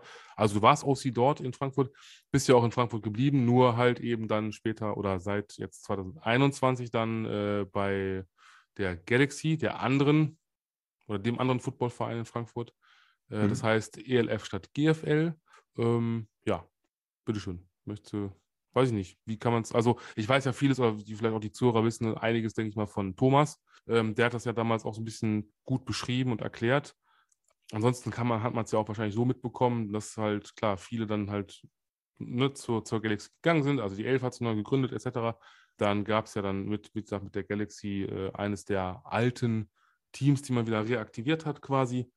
Ähm, ja, wie, wie, wie hast du es empfunden? War das denn Äh, oder auch im Umfeld, so, wo du gemerkt hast, das ist eine gute Sache, da freuen sich die Leute, oder war das eher so, weil es gab ja bestimmt auch ein paar Hardcore, Die Hard Universe-Fans, die sagten dann so, eine Scheiße, oh nein, und was machen wir jetzt? Oder war das wirklich so, ja, Hauptsache Football?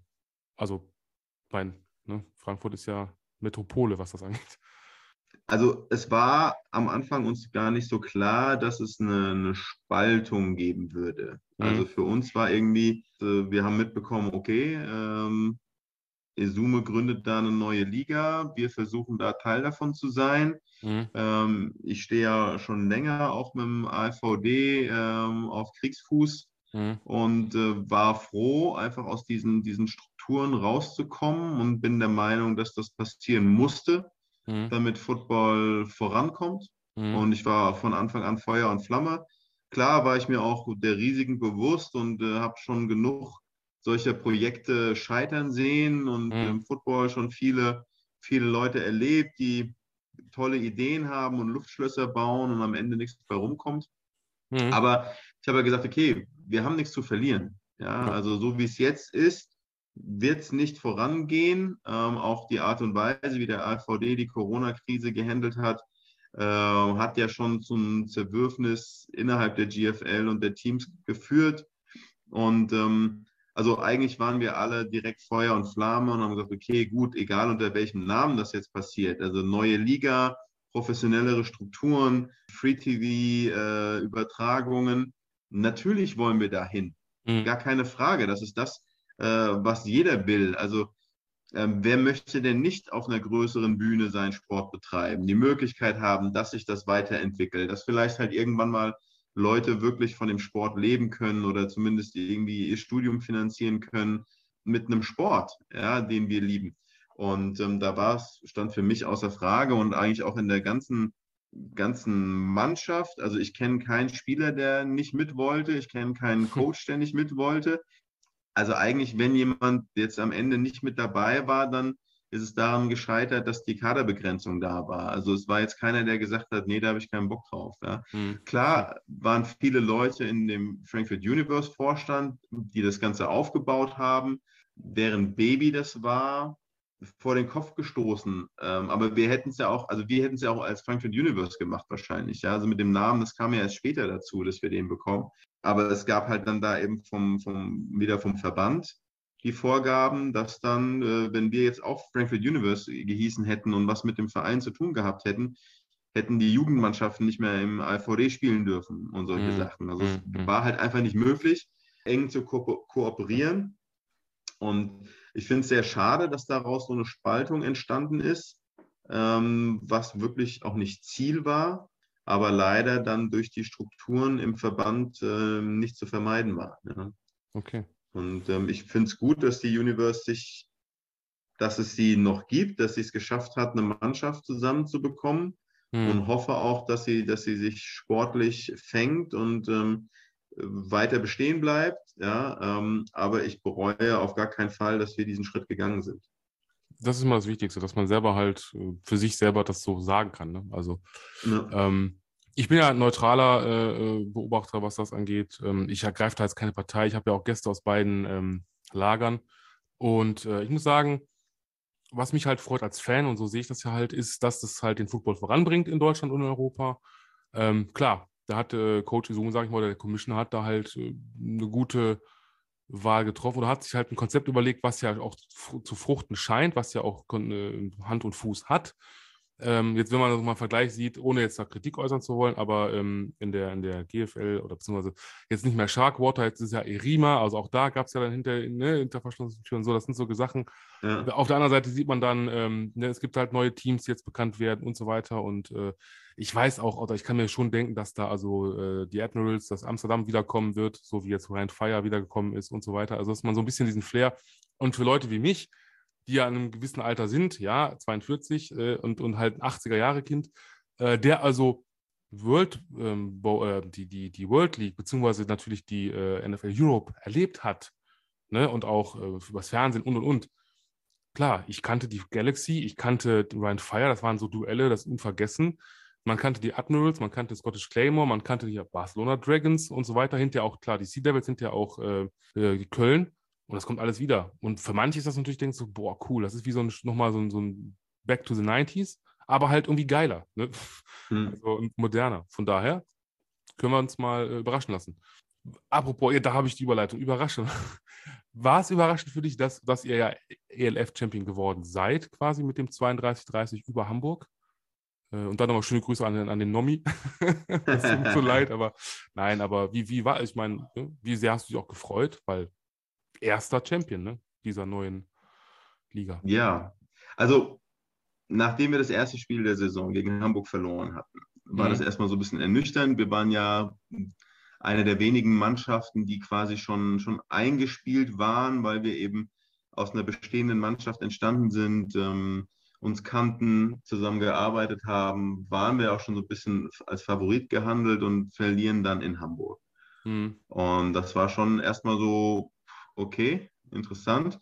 Und haben uns dann aber gefangen und sind ja dann im Laufe der Saison eigentlich immer souveräner geworden, haben auch das Rückspiel gegen Hamburg ähm, wirklich ungefährdet nach Hause gebracht und mhm. ähm, dann plötzlich in diesem Finale läuft alles schief. Also mhm. es war echt unglaublich, ja.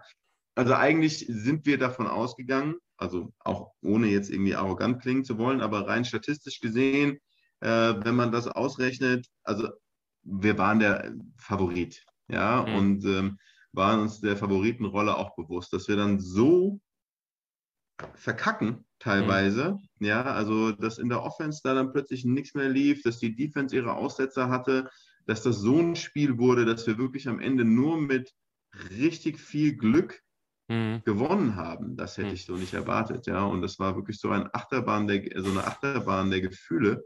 Ja. Also im, im, im vierten Viertel habe ich, ähm, war ich mir sicher, ich höre auf mit diesem Scheiß. Ich will, ich habe keinen Bock mehr auf Football. Für mich ist es jetzt vorbei. Ich, das, das gebe ich mir nicht mehr.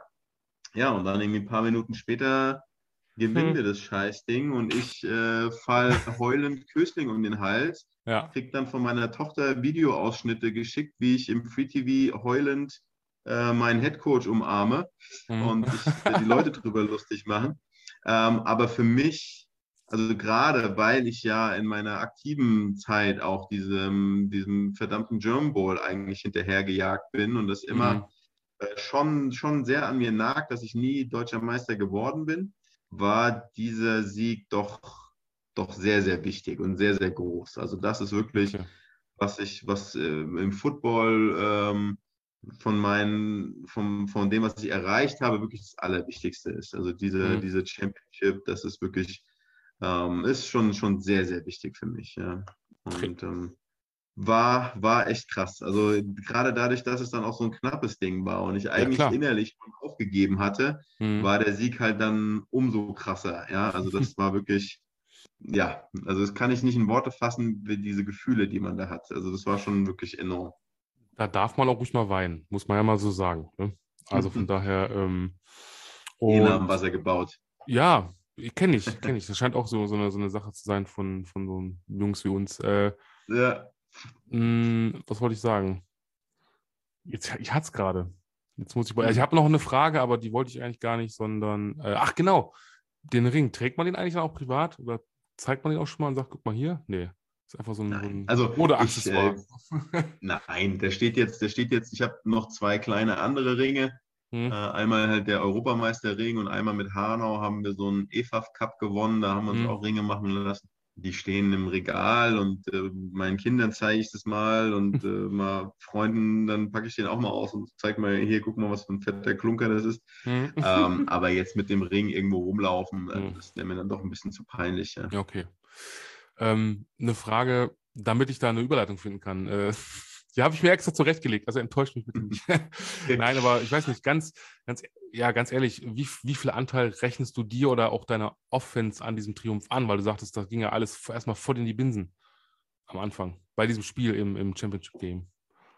Ja, also ich, die Spieler spielen. Ja, also ich bin der Meinung, ähm, dass klar, äh, als, als Coach, ich als OC, ich bereite da ziemlich viel vor. Mhm. Ähm, ich schaue mir viel Video an vom Gegner, schaue, was die in welchen Situationen für eine Defense spielen, wo sind die guten Jungs, wo ist der Fisch, äh, was wollen wir ausnutzen, wo sind die Schwachstellen. Aber am Ende muss man eigentlich die Jungs dazu bringen, dass sie das verstehen, dass sie wissen, was wir machen wollen.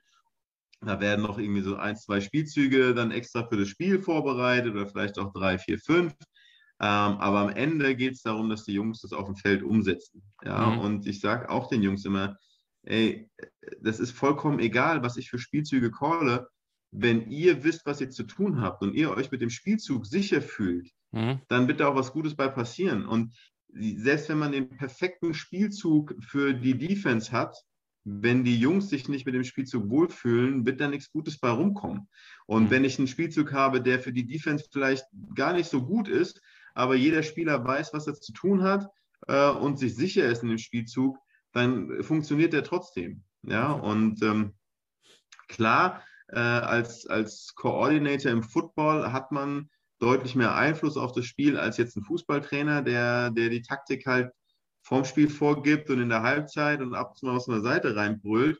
Mhm. Äh, da haben wir schon mehr Einfluss drauf, können mehr steuern, aber äh, am Ende sind es die Spieler, die ein Spiel gewinnen. Klar, ein Coach, ich nehme das auch gerne mal auf meine Kappe, äh, wenn man ein Spiel verkackt, aber die Spieler sind wichtiger als die Coaches. Mhm. Ja, und ähm, die, die, diese ganze, ganze X's und O's Verliebtheit, ähm, klar, das kenne ich als OC auch. Ich male auch gerne Diagramme auf und überlege mir irgendwelche geilen Spielzüge. Äh, aber am Ende muss nicht ich die auf dem Platz machen, sondern die elf Jungs, die auf dem Platz stehen. Und das ist halt das Wichtigere. Ja? Mhm. Ähm, und ich finde aber, dass, dass die Offense-Spieler und die Offense-Coaches, dass wir ähm, echt eine coole, coole Chemie hatten, eine gute Art zusammenzuarbeiten, sehr erwachsen und trotzdem ziemlich entspannt sodass es eigentlich sehr viel Spaß gemacht hat. Und das ähm, ja eigentlich ein, ein, Arbeiten auf Augenhöhe war. Ja, also mit den meisten Jungs, also mit den Erfahrenen, mit, mit Jacob, ja, mit, mit den Receivern, dass man halt wirklich das, das Ding, das war so ein Gefühl, wir machen das zusammen. Ja, mhm. nicht ich bin irgendwie der Häuptling und ihr macht alles, was ich sage, ähm, sondern dass wir, dass wir zusammen Lösungen gefunden haben. Die Spieler kommen dann auch nach dem Spielzug hier, die spielen das so und so, kann ich das, kann ich die Route so und so laufen? Ja, mhm. und dann sage ich, ja, macht Sinn, macht das so, ja, und dann besprechen mhm. wir das nochmal mit dem Quarterback und dann ist das cool. Und ähm, deshalb, also ich finde, das ist halt auch das, was, was das Wort koordinieren ausmacht, ja, dass ich halt quasi die, die Fähigkeiten der Spieler versuche, alle auf eine Seite zu bringen, das Ganze zu koordinieren, mhm. dass die ihre Fähigkeiten so gut wie möglich auf den Platz bekommen. Das hast du sehr schön gesagt. Äh, wo du es gerade ansprichst, äh, Stichwort Offense, habe ich doch was. Mein Gott, und zwar ein, ähm, ja, wie soll ich sagen, ein, ein äh, Fragengewitter quasi. Okay. Äh, ja, sind, sind Fragen noch offen. Äh, die müssen gestellt werden, gar keine Frage. okay. Wir hauen einfach mal einen raus. Also jetzt kommen Fragen erstmal von Nils, äh, der auch die Fragen übrigens vorliest. Mhm. Und genau, dann fangen wir mal an. Ähm, da geht es um Offense, also eure, aber auch nicht, sondern um die der anderen. Bitte schön. Abgesehen von eurer Offense, welche Offense der ELF überzeugt dich am meisten? Run-heavy wie in Hamburg, Pass-heavy wie in Barcelona oder doch eher ausgeglichen wie in Wien? Ja, ist eine gute Frage. Also ich, ich finde es immer gut, wenn man es schafft, balanced zu sein, wenn man, ähm, wenn man ähm, wirklich ausreichend gefährlich ist im Lauf, aber eben auch ähm, gut ist im Passspiel. Also wenn man 50-50 spielen kann, das wäre immer so mein Wunschtraum. Vom, wenn es rein um den Flavor geht, ich hoffe, meine O-Liner hören hier nicht zu. Ähm, Nur wenn du es ihnen nicht sagst, aber ich brauche Zuhörer, also bitte. Ah, verdammt, ja. verdammt. Ähm, nee, aber die wissen das schon, die machen sich schon lustig drüber. Ich stehe einfach aufs Passspiel. Ähm, hm. Ich bin aber auch als Spieler, als ich bin ein sehr untypischer O-Liner ich, ja, ich habe lieber mal den Quarterback beschützt und äh, mhm. äh, Pass Protection gespielt als Schweine treiben. Also ich finde die Barcelona Offense schon ziemlich geil. Okay. Ja gut. Vielleicht wird ja da auch mal, auch mal eine Stelle frei. Nicht nur Marburg, sondern vielleicht mal irgendwann. Naja. So, die nächste Frage auch von Nils. Jetzt muss ich mal gucken, wie, wie, wie fasse ich es am besten zusammen? Also da geht es, glaube ich, um, na, aus der letzten Saison, dieses, dieses, wie sich Pässe verteilen und äh, so ein bisschen um den Gameplan, aber soll er doch einfach mal selber fragen, was er möchte. Schon in der letzten Saison verteilten sich die Pässe mit Mahungu, Regler, Rutsch, Stamann und Schwarz gleich auf fünf Spieler. Dieser Trend setzt sich auch in dieser Saison mit Stramann, Horn, Regler, Rutsch und Mwamba fort. Ist das Teil deines Gameplans oder hättest du auch gerne den einen klaren Nummer 1 Receiver? Nein, also ich finde das wirklich sehr, sehr gut und ich halte das für eine unserer größten Stärken, dass wir da talentmäßig so aufgestellt sind, ähm, dass wir den Ball wirklich verteilen können. Und wir haben viele verschiedene Receiver-Typen mit verschiedenen Stärken und eben einen Quarterback, der das auch äh, ja, schätzt und auch nutzt und sich nicht auf einen Go-To-Guy einschießt, äh, dem er dann den Ball immer in die Triple Coverage forst, sondern wirklich den Ball auch verteilt nach dem, was die Defense uns gibt. Und also ich, ich mache das als eine unserer größten Stärken aus, dass wir da so breit aufgestellt sind. Das bedeutet natürlich, dass nie ein Receiver von uns irgendwie der Receiver-Held des Tages ist und in Top 5 auftaucht. Aber damit müssen die Jungs halt leben. Ja, also ich, äh, ja, gut, dieses Jahr läuft es jetzt nicht ganz so rund, aber wir haben letztes Jahr gesagt, okay, Willst du lieber Nummer 1 Receiver sein in der Mannschaft mit einem äh, 0 und 7 Rekord? Oder bist du einer von vielen Receivern in der Mannschaft mit einem, mit einem 6 and 1 Record? Ja, mhm. und, ähm, mhm. oder am Ende eben die Meisterschaft zu gewinnen, aber du hast halt keine 1000 Yards gemacht, du hast nur 500 Yards gemacht, aber du hast den scheiß Bowl gewonnen. Ja. Und ähm, mir ist das sehr, sehr wichtig, dass wir eben ja, die Last verteilen dass Jacob die Receiver anspielt, die frei sind und nicht, nicht auf einen die Bälle forst. Okay. ähm, die nächste genau, Frage ist auch von Nils. Man muss dazu sagen, äh, der arbeitet auch für die äh, ELF, äh, nämlich so eher aber in Richtung Statistiken. Also so Fragen sind immer, mhm. man merkt so ein bisschen, ist immer so leicht statistisch angehaucht. Okay. Und ähm, ich bin ja froh, dass ich dich habe, weil ich könnte es nicht beantworten. Ich habe es schon mal gesagt, ähm, wenn es um sowas geht, für mich ist das immer so höhere Mathematik und da ich Mathe absolut hasse und auch überhaupt keine Ahnung von habe, wäre ich wirklich derjenige, der, wenn sowas kommt, dass ich sage, wirklich äh, klassisch, äh, ich finde es vorne am Tresen. Also ich, ich gehe dann, ich setze mich dahin, da vorne, lasse mich volllaufen, soll andere das machen. Ne? Okay. So, also so bin ich. Ich bin halt. gespannt, ja. Ja, ja, nee, also so schlimm ist es nicht. Äh, es ist, ähm, ich gucke mal gerade, es geht so ein bisschen um die Scoring Offense im Verhältnis aber auch zu den Yards. Also ne, da, da war ja so mhm. Aber wir hören einfach mal, wie er das am besten formuliert, weil er kann das so gut. Und so, Nils, dein Auftritt, bitteschön. Wie auch letzte Saison liegt ihr derzeit, wohlgemerkt mit einem Spiel mehr, an der Spitze des Scoring Offenses. Bei den erzielten Yards liegt er aber wieder eher im Mittelfeld. Wie schafft ihr es aus weniger Yards am Ende mehr Punkte zu erzielen? Ja, wie denn? ja, also ich denke mal, dass ähm, das hauptsächlich auch an Special Teams und der Defense liegt. Also wenn mhm. ich den Ball äh, an der 30 bekomme, muss ich weniger Yards machen, um dann Punkte hinzukriegen. Ne? Wenn ich äh, an der eigenen 5 anfange, brauche ich schon mal ein bisschen längeren Weg. Ich habe mir jetzt diese Statistik nicht angeguckt. Ich bin jetzt auch nicht so der große Statistiker. Ähm, da gibt es ja wirklich fantastische Sachen und wir haben da auch so eine Crew, die Sachen auswertet und mhm. früher mit Friedemann Hees zusammengearbeitet, der da auch wirklich wahnsinnige, wahnsinnige äh, Erkenntnisse aus diesen Zahlen zieht, wo ich mir nur denke, okay, äh, ja, wäre mir jetzt nicht so aufgefallen. Aber ähm, vielleicht sind wir auch ein bisschen effizienter, dass wir, wenn wir den Ball haben, dann auch scoren. Ich weiß es nicht genau, aber an, ich denke mal, dass es viel mit Field Position zu tun hat. Ansonsten, ja, kann ich mir das auch nicht erklären, außer dass man halt ständig, obwohl, ja, letztes Jahr war es ja auch mit dem Kicking Game ein bisschen schwieriger. Mhm. Ähm, und äh, wir haben ja dann irgendwann aufgehört, überhaupt zu versuchen zu kicken. Stimmt. Und da, ähm, da hast du halt öfter mal einen guten Drive, äh, bei dem du den Ball über das ganze Feld bewegst, bis an die 20 und dann sagst du aber, okay, wir müssen jetzt den vierten Versuch ausspielen und holst dann keine Punkte raus. Ja? Und mhm. ähm, dieses Jahr haben wir einen Kicker, der auf jeden Fall den Huf hat. Es läuft da auch noch nicht alles rund, aber wir trauen uns jetzt auf jeden Fall auch mal weitere Field Goals zu schießen und machen da ja auch Punkte mit. Das ist die Hauptsache. Da fällt mir gerade was ein. Ich versuche es gerade schnell rauszusuchen. Und ähm, nämlich Kicker und O-Liner. Da gab es mal ähm, auch einen äh, Coach, der, also jetzige Coach der Stuttgart Scorpions. Die sind ja äh, abgestiegen. Ich hoffe, dass ich das noch schnell finde, weil, äh, obwohl, warte mal, ich kann es ja eigentlich, ähm, ich kann es ja anders raussuchen. Oder wollen wir erstmal noch eine, eine, Frage noch machen eben? Genau, und dann in der Zeit suche ich es raus. Okay. Ähm, die kommt nämlich von BT und ähm, da geht es so ein bisschen, ja, dass also das Spiel, klar, nicht immer auf einen Spieler nur beschränkt ist, dass es auch da um, um, ich sag mal, lokale Talente geht. Klar, und Frankfurt ist ja auch ein großes Ballungszentrum. Ähm, genau, und BT möchte gerne dann Folgendes wissen. So.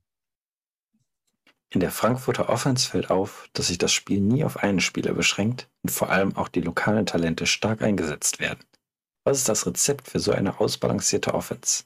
Naja, das Rezept dafür ist erstmal, dass man überhaupt diese Leute hat. Also, dass man talentierte Spieler, ehrgeizige Spieler hat, die man einsetzen kann. Wenn wir die nicht hätten, müssten wir uns auch ja, limitieren und müssten, müssten äh, eher so spielen, dass wir tausend Wege finden müssen, um unserem besten Spieler den Ball zu geben. So mhm. haben wir aber das Glück, diese Talente da zu haben und können eher auch, ja, jetzt zum Beispiel jemanden wie Reese Horn als Decoy nehmen, den wir als Single Receiver hinstellen, um da äh, den Import Cornerback und am besten noch den Import Safety auf die Seite rüber zu kriegen und dann unsere talentierten deutschen Jungs mhm. ähm, in vielleicht eine One-on-One-Situation gegen nicht ganz so gute äh, Defender zu kriegen. Und ähm, wenn ich jetzt nur einen guten Spieler hätte, müsste ich ja versuchen, den immer in eine Situation zu kriegen, wo er One-on-One -on -one gegen einen nicht so guten ist. Und ich finde das so ein bisschen schöner und für mich sogar auch einfacher. Ähm, und ähm, es macht uns einfach äh, ja, weniger ausrechenbar. Und ähm, das war auch letztes Jahr deutlich zu sehen. Wir hatten mit Mahungo auf jeden Fall einen Spieler, der außergewöhnlich war, ähm, auf den man die Coverage eigentlich hätte einstellen müssen, aber die Gegner konnten es sich nicht erlauben, Mahungu mhm. in eine Bracket zu nehmen, ähm, weil sonst ein anderer von den Jungs vielleicht uncovered gewesen wäre. Und ähm, das kann man gegen uns nicht machen, weil jeder, der da auf dem Feld steht, Plays machen kann und gefährlich genug ist mit dem Ball in der Hand. Mhm. Und ähm, das macht es dann natürlich ähm, sehr schwierig für eine Defense. Sehr gut. So, ich habe es gefunden. Also leider nur auf dem Handy. Ähm, ich versuche es einfach mal an, an, das Mikro ranzuhalten. Äh, ich muss jetzt schon lachen, aber wie gesagt, es geht um Kicker und es geht um O-Liner. So, und das hat dann okay. Dennis, der Coach, hat folgendes gesagt. Und dann habe ich halt zu meinem Kicker schon in der Vorbereitung gesagt und meinem Kickoff-Team, ich so, jetzt bitte nicht falsch verstehen, aber wir kicken den Fetten an. Ne, ist klar. Also es muss wohl ja. im, im äh, Kicken-Return-Team wohl auch einen O-Liner oder so gegeben haben oder wie auch immer. Ist ja schon mal der Klassiker. Und dann hat er gesagt, hat er gemerkt, so wirklich, also das ist die Geschichte dahinter, ja, äh, ist nicht gerade der, also der stabil ist er, aber halt nicht der schnellste und auch nicht der agilste. Und dann haben die den wirklich angekickt, den Dicken oder den Fetten. Und dann ist es wohl so gekommen, er hat den Ball auch irgendwie nicht, also er hat ihn gefummelt und klar, dann in dem Moment, zack, ne, recovered und äh, so, dann stehst du halt da, ne, schon mal günstig. so ja, das ist ein sehr, sehr netter Trick äh, der Special Team Coaches, ja. ja. ähm, immer den Dicken in der Mitte anzukicken, immer. weil der mit dem Ball eh nichts anfangen kann und dann recovert man das Ding und hat den genau. Ball wieder. Ja, ja, ja. Es sei denn, du hast dann halt Spieler, die dann wirklich einfach an, mal anfangen, Hackengas zu geben. Und, äh, ne? Aber auch nicht immer. Also, ne, es ist halt. Ähm, Oh, jetzt wird es jetzt wird's schön. Äh, Medildi ist wieder dran und äh, ja, ich will nicht sagen, es ist keine Podcast-Fehde, die wir haben. Also seine Fragen, ich spiele sie auch immer alle und wie soll ich sagen, also letztes Mal hat er den Coach, das war ja Coach Herf, also Coach Markus Herford, äh, Herford, Herford von Hildesheim und ähm, da hat er, ja, ich will nicht sagen, ich lustig gemacht, also der Medildi, der Fan, ähm, der Zuhörer, sondern es ging darum, ähm, dass viele schon wissen, dass ich halt mal eine Karriere hatte und natürlich auch aufgrund von Verletzungen aufgehört habe und mal überlegt hatte oder mir wurde nahegelegt, ich könnte es nochmal versuchen. Und jetzt habe ich das Gefühl, in jeder Folge nimmt er irgendeinen Gast und fragt jetzt, so, und jetzt, ich, ich hau es einfach mal raus, äh, so, okay. ne, da geht es halt wohl scheinbar wieder um mich. Naja, gut, bitte. Wie schätzt du die Chance für Longbo ein, nochmal als O-Liner in der ELF durchzustarten? Sei ruhig ehrlich, ja, also ich will es ja gar nicht mehr, aber ja. Ja, da kann ich leider gar nichts dazu sagen. Hm. Ich weiß nicht, äh, wie du als aktiver Spieler warst. Ich weiß nicht, wie fit du dich hältst. Ich weiß auch nicht. Also, ich muss auch sagen, ich hätte jetzt auch gar nicht das Bedürfnis, wieder zu spielen. Also, hm. irgendwann, man muss halt auch wissen, wann die Zeit vorbei ist. Genau. Und klar, wenn man das sieht, was manche von den Kids da auf dem Feld so machen, dann denkt man auch so, naja, komm schon. Also ich muss dir noch mal zeigen, wie es geht, aber das ist dann wahrscheinlich auch die Selbstüberschätzung eines alternden Mannes. Ähm, ich kenne das selbst. Ja. Ähm, das äh, brauchen wir nicht mehr. Das stimmt, ja. Ah, danke schön. Das war doch ein neutrales, aber äh, leicht vernichtendes Urteil, was mir gut tut, weil ich, ich möchte es auch gar nicht mehr. Also, ähm, wie gesagt, ich bin Nein, ich habe da auch, ich, dabei. ich habe da gar kein Bedürfnis mehr, mich da irgendwie zu kloppen mit den Jungs. Ähm, gar nicht. Ich habe einmal bei so einem Altherrenspiel dann mitgemacht, bei so einem Charity-Ding und habe mir die Haxe gebrochen. Ich habe vorher mhm. 16 Jahre lang gespielt, nie eine Verletzung gehabt und dann bei so einem Scheiß bricht man sich dann das Bein. Ja. Nee, das muss nicht sein. Das stimmt. Ja, ähm, wo wir gerade so ein bisschen von mir sprechen, also jetzt äh, geht es einfach weiter mit den Fragen, auch wieder mit Dildi. Ähm, da geht es nämlich dann den, der Umgang als, als Coach oder auch Coordinator mit den Spielern, ähm, und zwar einmal klar auf dem Feld, aber auch abseits des Feldes. Äh, Finde ich auch persönlich eine sehr interessante Frage. Wir hören sie uns einfach mal an. Wie gehst du als Coach mit Spielern um, die auf dem Spielfeld zwar super Leistung bringen und zu den Besten gehören, neben dem Platz aber eher nicht glänzen? Gut, ähm, das kommt jetzt darauf an, was damit gemeint ist. Also, ähm, also ich hatte es ja schon mal angedeutet, mich nervt es, wenn Leute irgendwie faul sind und äh, es ihnen nicht wichtig ist. Mhm. Und ähm, dann ist es mir, ja, es ist immer schwierig, es ist, ein, ist so ein Drahtseilakt. Ne? Also ich kann natürlich, wenn jemand äh, irgendwie die, das Zugpferd der Mannschaft ist und der beste Spieler auf dem Feld und ähm, im Training dann, dann äh, es ruhiger angehen lässt. Mhm. Es ist schwierig, ja, also diszipliniere. Ich versuche natürlich dann mit ihm zu reden und sage, hier, komm, du bist ja auch ein Vorbild, du bist, ein, bist ein Leistungsträger, die jungen Spieler schauen zu dir auf. Hängt halt immer so ein bisschen davon ab, wie, wie auffällig das ist und wie, wie krass der Unterschied ist. Also mhm. ich finde, wenn man Leistungsträger ist und am Wochenende dann vielleicht äh, jeden Snap nimmt, ähm, dann erwarte ich von dem nicht, dass er in der Scout-Offense noch irgendwas macht. Ja, dann darf er da auch ruhig Pause machen. Dann hat er da auch sich seine Sonderrechte ein bisschen verdient. Mhm. Wenn es aber eklatant ist und er auch irgendwie undiszipliniert ist und schlechte Stimmung da reinbringt, dann muss man sich halt irgendwann auch von einem Leistungsträger trennen oder disziplinarisch halt mal suspendieren oder ja, andere Strafen verhängen. Also man muss da schon aufpassen, dass man sich da nicht so eine zwei, zwei Klassengesellschaft in die Mannschaft holt. Klar, es ist immer so, manche sind gleicher als andere und man muss auch jeden Spieler ähm, ein bisschen anders behandeln, einfach weil jeder Mensch auch ein bisschen anders ist und tickt und, und äh, reagiert und lernt. Aber es sollte schon auch jeder gleich gerecht behandelt werden. Und wenn jetzt wirklich ein Spieler ähm, jede Extrawurst nimmt, dann muss man da irgendwann mal einschreiten. Und wenn es im Guten nicht geht, dann muss man da leider auch mal deutlicher werden. Glücklicherweise ist das aber Headcoach-Aufgabe und nicht meine. Ja, Gott, ich wollte gerade sagen, man kann nicht alles machen. Ne? Also nee, schon, genau. Bin ich auch mal ganz froh drum. Dann habe ich jetzt, also was Offense angeht, äh, da die letzte Frage auch von Medildi. Äh, da geht es halt darum, klar, mal das Gegenstück, weil wie wichtig es halt für deinen Job ist, äh, natürlich auch, was die, was die D-Line halt so macht. Ne? Ja, so, Achtung, da kommt die Frage jetzt. Wie wichtig ist für deinen Job die Arbeit deiner Defense-Trainer-Kollegen und der Defense? Ja, also ich, ich habe ja wirklich den Luxus, dass ich äh, OC in der Mannschaft bin, die ja durch eine sehr, sehr gute Defense besticht. Ja, also mhm. Frankfurt ist traditionell äh, eine starke Defense. Das gibt einem auch ja, eine gewisse Sicherheit und auch eine Ruhe. Ähm, wenn man in der Mannschaft OC ist, bei der die Defense bei jedem Spiel 40 Punkte zulässt, weißt du, dass du halt mehr als 40 Punkte machen musst. Und das ist schon ähm, Stress.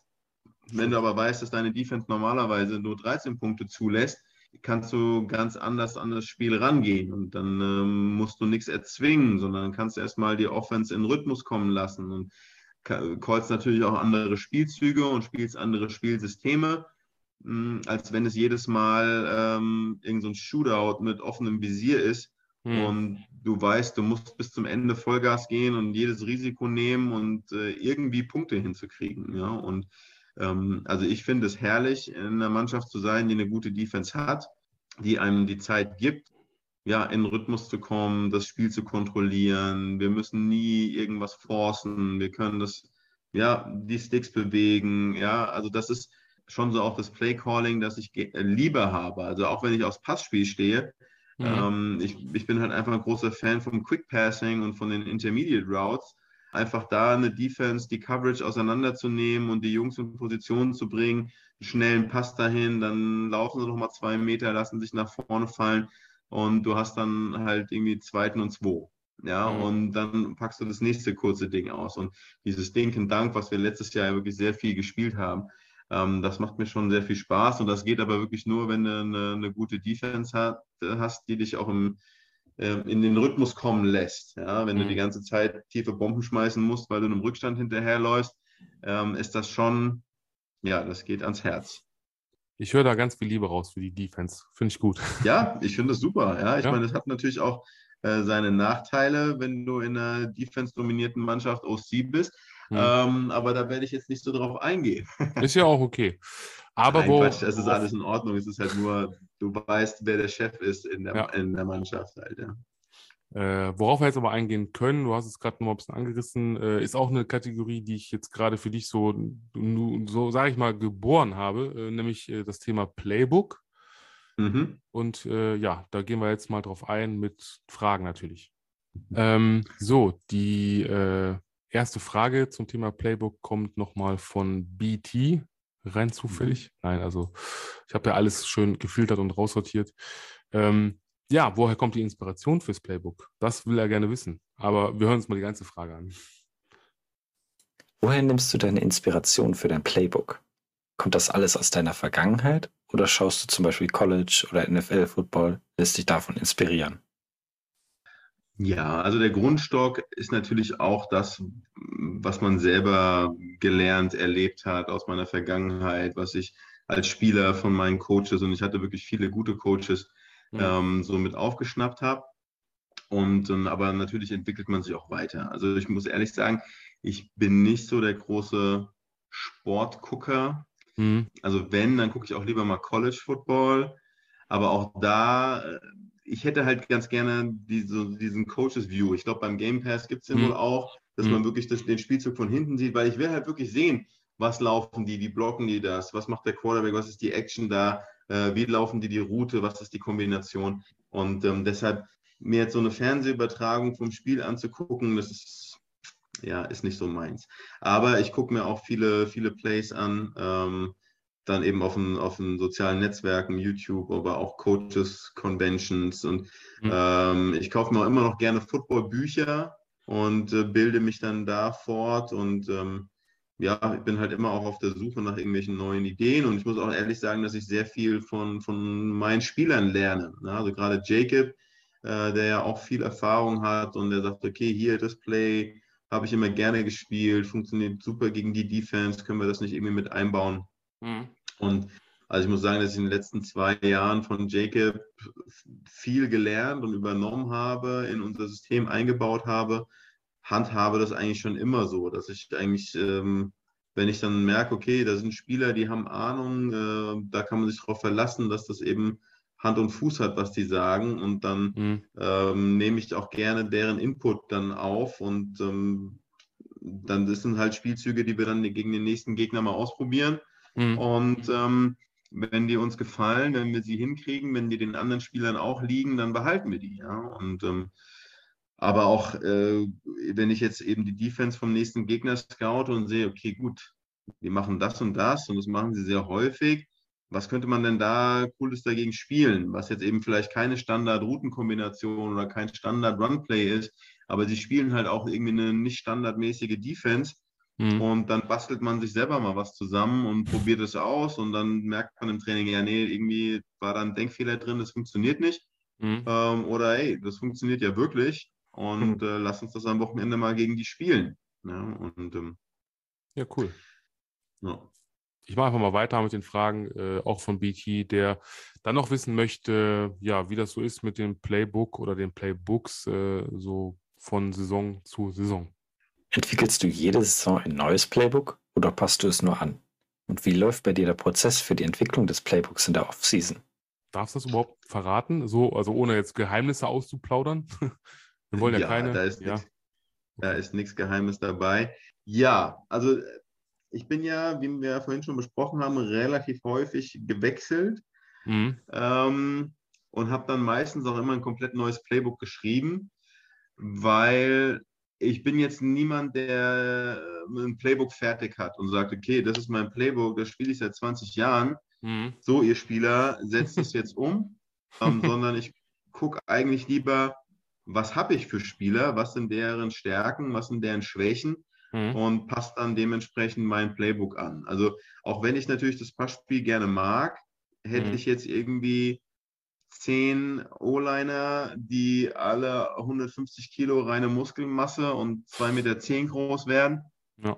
und nur brutale Running Backs, dann würde ich halt auch nur laufen. Weil das ja, Wichtigste ist mir, dass der Mist funktioniert und dass ich am Ende das Spiel gewinne. Ob das jetzt mit Passspiel oder Laufspiel ist, ist mir grundsätzlich erstmal egal. Also ich bin da kein, kein Dogmatiker.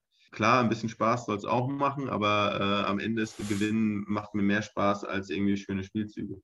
Deshalb ist es halt oft passiert, dass ich irgendwie ein neues Playbook geschrieben habe oder auch irgendwas, was mir in dem Jahr da nicht gefallen hat. Also mir ist erstmal wichtig, wenn ich ein Playbook mache, dass, dass ich ein System habe. Also ich habe keinen Bock einfach äh, irgendwie, ja, okay, wir laufen jetzt hier Banana Split Right und mhm. wir laufen den 365 und wir laufen den NASCAR 300.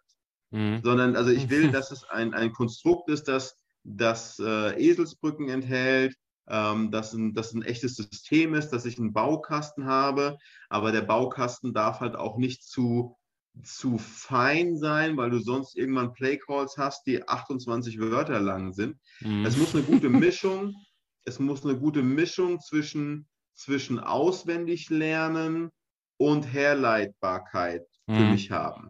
Ja, und ich bin jetzt auch nicht so der Riesenzahlenmensch. Also es gibt dann Leute, die haben einen Playcall mit acht Zahlen drin da wäre ich verloren. Also ja. Ja. mir War reichen zwei Zahlen und dann ist es schon gut halt, ja. Ich wollte gerade sagen, ja. Ähm, sonst wird die Sache für mich zu abstrakt. Also, ähm, und ich, ich bastel da gerne am System rum.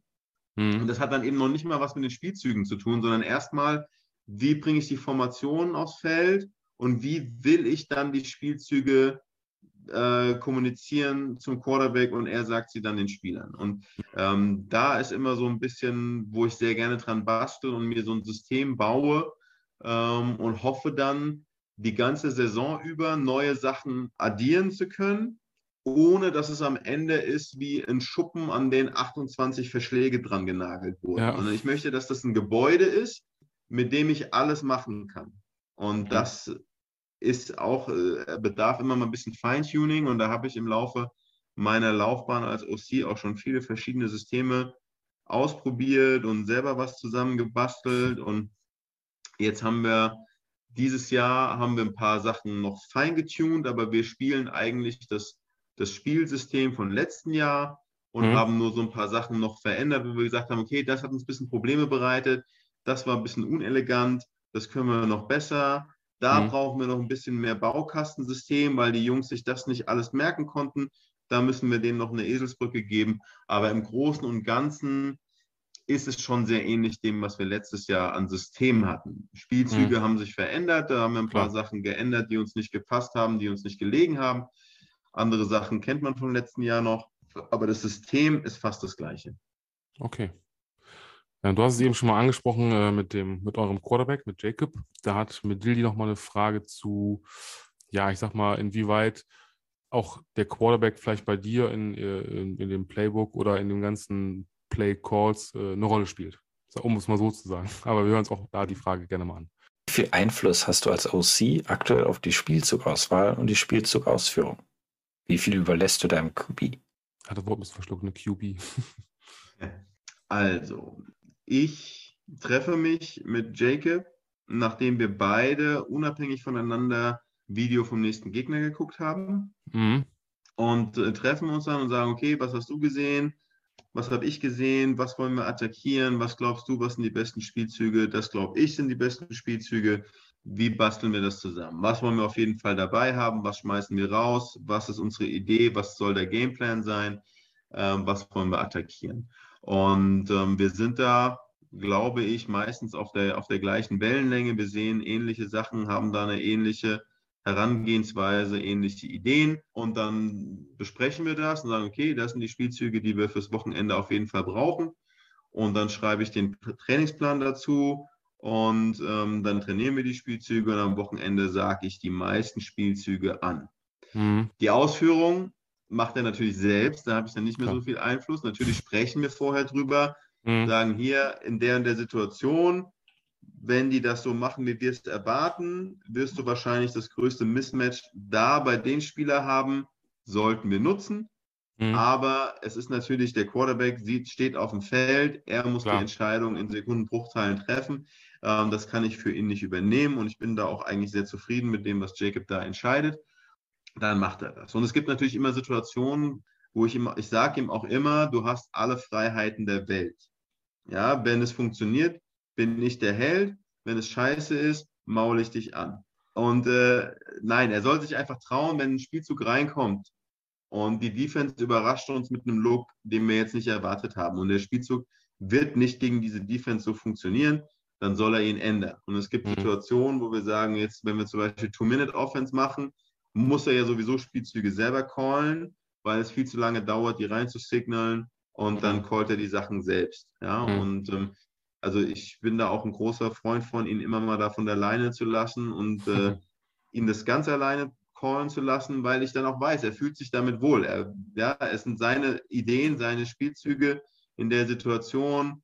Ähm, mhm. Dann ist er auch auf jeden Fall vollkommen überzeugt von dem dann. Und ähm, manchmal sind halt Situationen, da sollte er eigentlich selber ein Play callen und ihm fällt aber gerade nichts ein und dann ähm, gebe ich ihm einen Call und äh, er ist zufrieden damit und äh, findet, das ist eine gute Idee. Also ich finde, wir ergänzen uns da ziemlich cool und okay. die meisten Spielzüge sage ich an aber mhm. er hat immer die Möglichkeit, das zu ändern, einen anderen Spielzug zu machen, weil er ist am Ende derjenige, der auf dem Platz steht und entweder auf die Schnauze kriegt, wenn es nicht funktioniert hat, weil die mit allem blitzen, was sie haben und wir haben einen tiefen Pass gecallt. Da muss er, er daraus aus der Nummer. Ja, und äh, ja, da hat er die Freiheit. Okay, ähm, vielleicht da noch abschließend, äh, wie viele, wie viele, weißt du ungefähr, wie viele Trickspielzüge du so machst pro Spiel? Kann man das überhaupt verraten? Also nicht den Trickspielzug selber, aber so ungefähr. Trickspielzüge. Mhm. Pro Spiel? Ja, ich.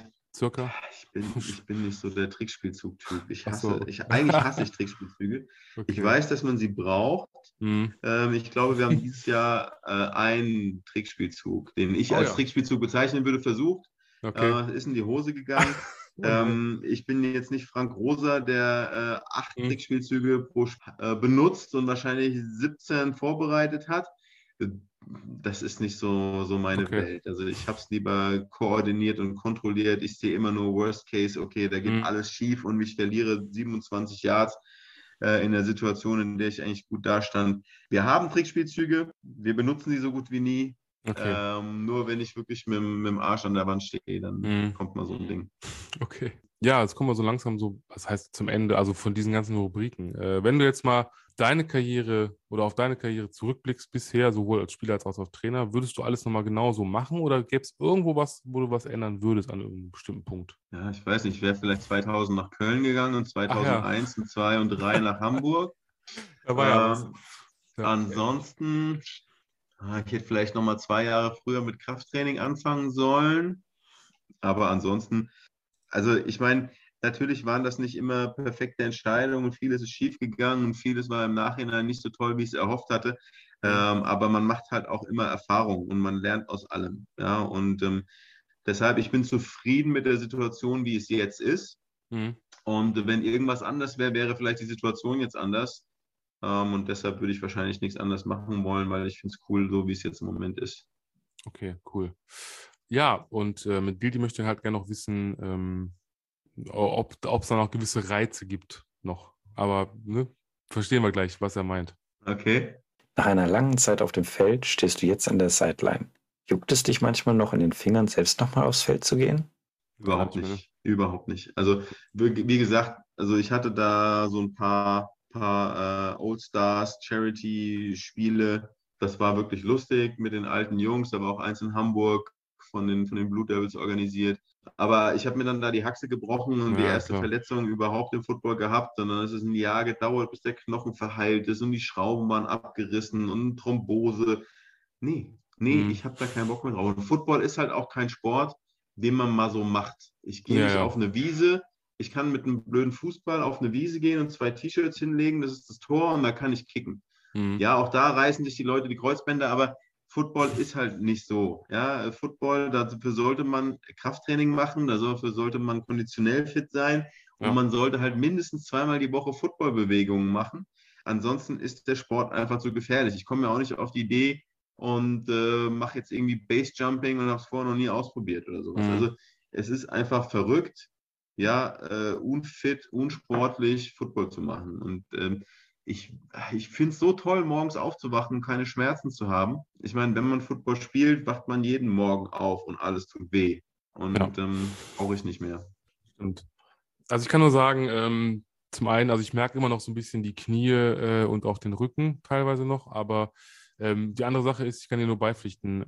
Ich habe das mal, ist auch schon jetzt wieder oh, zwei, drei Jahre her, ähm, mit Freunden und Bekannten und so. Und dann kamen die irgendwie auf die glorreiche Idee, weil irgendeiner einen Football hatte, ach, lass uns doch mal auf den Sportplatz, auf so einen Kunstrasenplatz, wo eigentlich Fußball gespielt wird, und dann mal so ein bisschen, also nicht kicken, sondern halt ein paar Bälle werfen und so. Und dann wurde daraus irgendwann, mhm. ja komm, und wir hatten noch ein paar Mädels dabei und dann äh, alle guckten so, ja, hör mal, ähm, wie, wie geht das eigentlich? So, okay, erklär doch mal ein bisschen. Und ich dachte so, ja, okay, ich kann es versuchen, habe aber ganz schnell gemerkt, dass das einfach ähm, nichts bringt. Ich habe auch irgendwann gesagt, ich sage, Leute, ne, ganz ehrlich, ich bin da jetzt raus, weil die Gefahr der Verletzung ist zu groß. Ähm, ich sage, das richtig umzusetzen bringt jetzt nichts. Das ist halt nicht wie Fußball. Das, diese ganzen Taktiken, das alles zu erklären, ist viel zu schwierig habe hinterher ein bisschen zugeguckt, wie sie sich da halt quasi die Bälle da um die Ohren geworfen haben, mehr schlecht als recht. Und ja, ist einfach so, ne? Und, und wenn dann, ja. wenn du wirklich, ich habe auch gesagt, ich sage, Leute, wenn ich jetzt ernst machen wollen würde, ich sage, dann haben wir nach einer halben Stunde hier, äh, sind die Leute entweder am Heulen oder haben vielleicht kein Bein mehr, kein Arm, kein Kopf, ich weiß es nicht. ja, weil ja. ich rolle über euch drüber, ich sage, ich mache euch kaputt. Das wollen wir ja nicht. Ne? So. Ja. Und daher, äh, und, und, du hast halt die Ausrüstung nicht. Du kannst nicht einfach mal eben auf da und sagen, und hier, komm, lass uns spielen. Das geht nicht. Ne? Ja, und selbst mit Ausrüstung. Es ist ja, einfach ein noch. sehr, sehr komplexer. Sport, der sehr viele spezialisierte Bewegungsabläufe genau. braucht. Ja. Und es ist eben nicht natürlich, was im Football passiert. Ja, beim Fußball Rennen ist absolut menschlich, ein Ball kicken, weiß mhm. ich sowieso nicht, warum man das machen will. Aber ähm, äh, Football ist einfach so viele spezialisierte Bewegungen, Bewegungsabläufe, die sehr komplex sind, ja. die man einfach trainieren muss, weil es sonst gefährlich wird. Ja, sagen, und, wenn du ähm, falsch tackelst, dann ja, ist so. Mhm. Ja.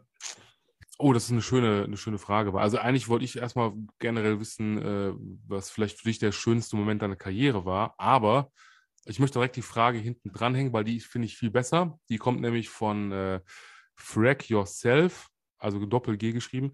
Aber muss man dazu sagen, aka formerly known as, also nicht als Prince oder so, sondern als äh, Ricochet Biscuit. Ähm, ich hoffe, ich habe den Namen jetzt wieder richtig ausgesprochen, mit dem ich heute noch ein bisschen geschrieben habe. Ähm, und genau, also er hat seinen Namen wohl nur geändert im, im Discord-Channel, warum auch immer. Ähm, der möchte, ach genau, ähm, ja, ich sag mal so ein bisschen, vielleicht hast du ja so ein, so ein Hall of Fame-Picture, aber er soll es mal selber formulieren oder formulieren lassen. Welchen Moment aus deiner Spieler- oder Trainerkarriere würdest du gerne als Foto haben und in einer persönlichen Hall of Fame aufhängen wollen? In Verbindung mit diesem schönsten Moment deiner Karriere. Fand ich, passt ganz ja. gut. ja, also ich weiß jetzt nicht, ob es daran liegt, dass es jetzt erst so, so äh, kürzlich geschehen ist. Aber wie gesagt, die, der Gewinn ähm, des, des Endspiels letzten Jahres war schon sehr, sehr, sehr, sehr, sehr wichtig für mich, äh, mhm. sportlich gesehen. Ja, also ich denke auch, dass das jeden anderen Moment toppt. Ja, würde ich sagen. Ja, ja. Also, also es gibt viele tolle Momente, viele Erlebnisse, aber das ist schon so das, ich glaube, ähm, ja, das wird auf jeden Fall äh, für immer in meiner Erinnerung bleiben und mir für immer wichtig sein. Okay, und das Bild wäre dann wahrscheinlich für die Hall of Fame äh, das des weinenden OCs in den Armen des, genau. des Head Coaches, ja. Ja, der eine dumme Fratze zieht, die Lippen reingezogen, ähm, die Sonnenbrille kaputt, weil vergessen, so. die wegzupacken, bevor man die Leute drückt. Ja, ja, ja, auf jeden Fall. Ganz tolles Bild. Okay.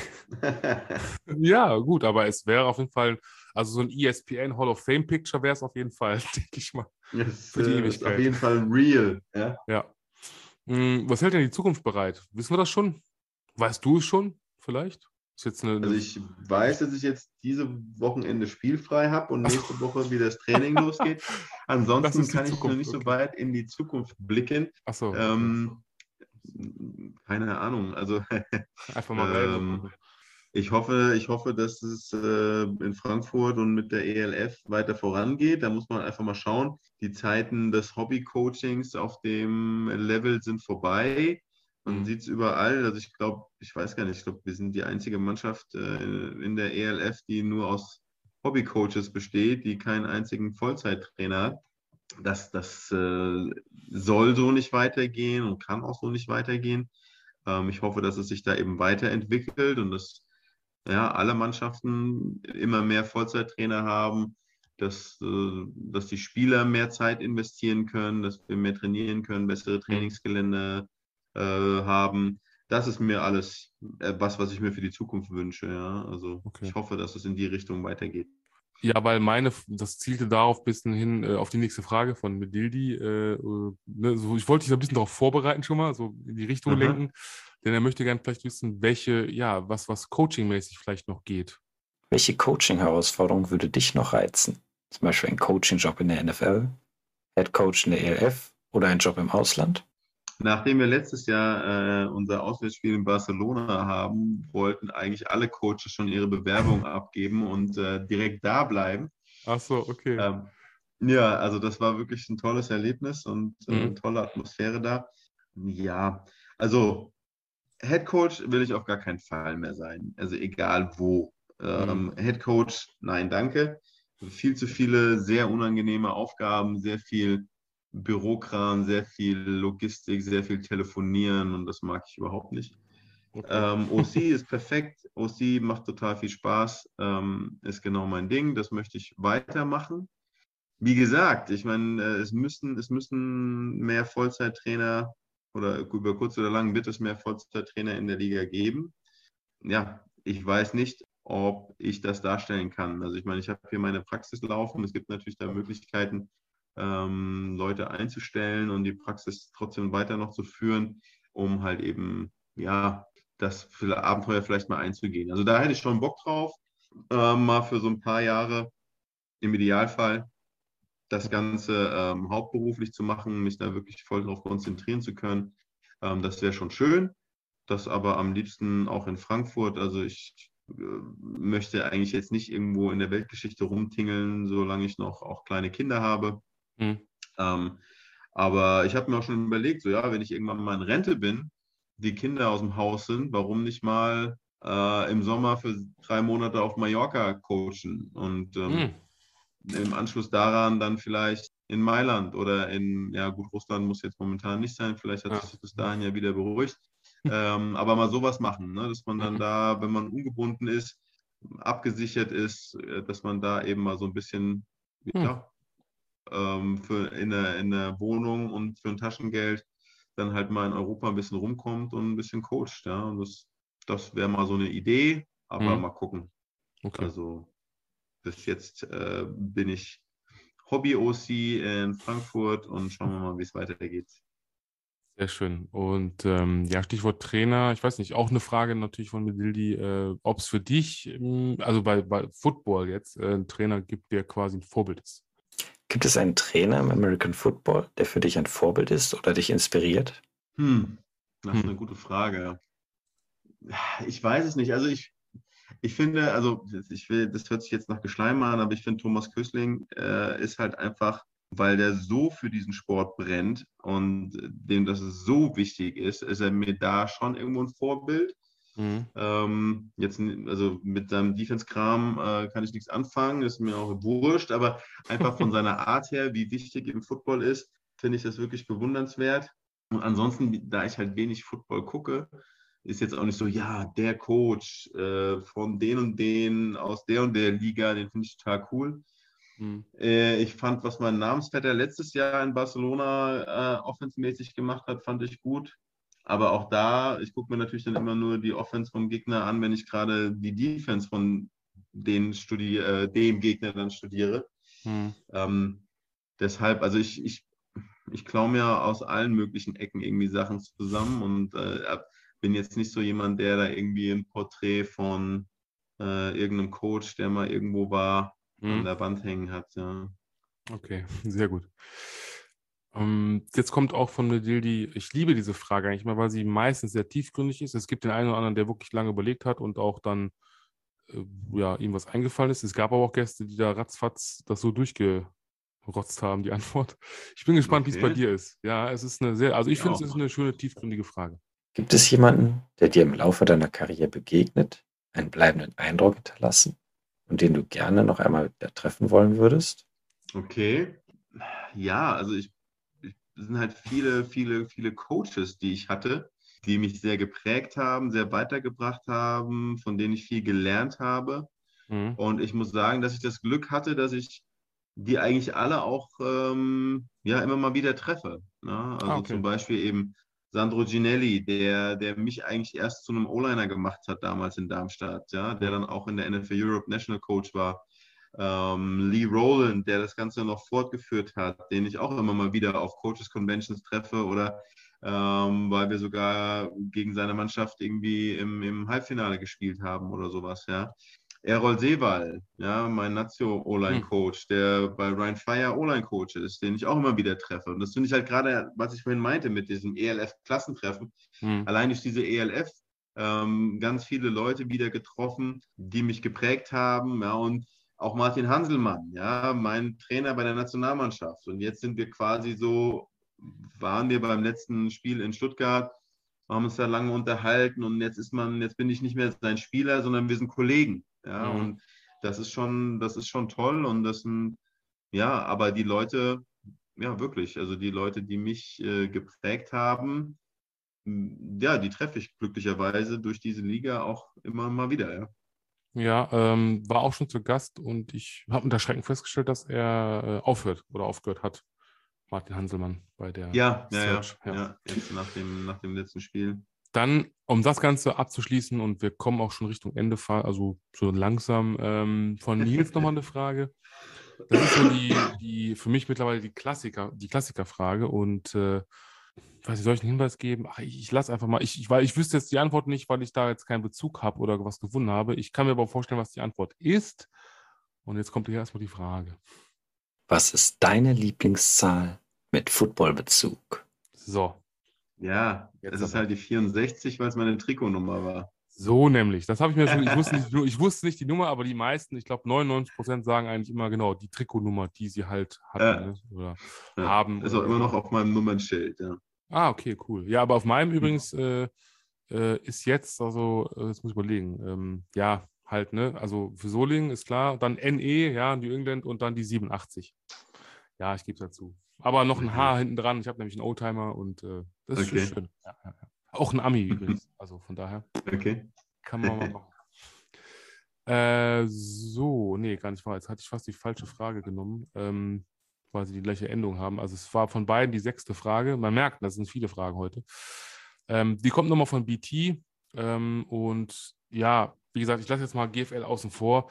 Ist, ich habe es in diese Rubrik reingepackt so ein bisschen, denn ähm, er hatte gefragt oder hatte geschrieben, ähm, das soll auch ein kleiner Insider sein, denn wenn wir diese Folge noch vor dem Wochenende aufnehmen, was wir ja tun, dann hatte er hier diese Frage dazu, die dann auch passt.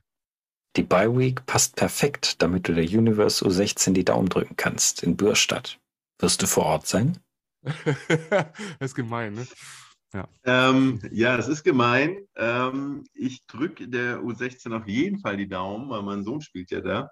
Ah, okay. Ähm, aber wir hatten leider uns schon mit Freunden in Schwäbisch Hall verabredet für das Wochenende, sie zu hm. besuchen. Mhm. Und dann hm. wurde dieses Turnier dahin terminiert. Das ist wirklich, also ich meine, ich freue mich, die Freunde in Hall zu sehen und ich werde da auch sehen, wie äh, die Unicorns wahrscheinlich sehr ruppig mit der Universe Herren umgehen werden.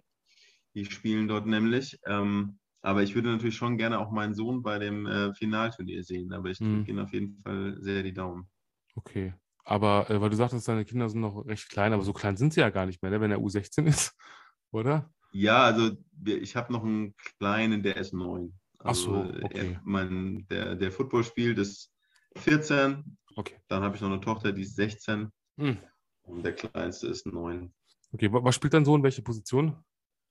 Ja, das ist äh, in der Altersklasse ist da noch ja. sehr bunt durchmischt. Also er spielt, okay. hat in einem gleichen Spiel Running Back, Tight End und Center gespielt. Also oh ja. Und noch, und noch D-Line. Aber ich sage ihm die ganze Zeit, er muss Tight End werden, mhm. weil er, der ist jetzt 14, hat Schuhgröße 48,5, ist oh. 1,85 groß und wiegt 100 Kilo und kann fangen, was ich nie konnte. Also.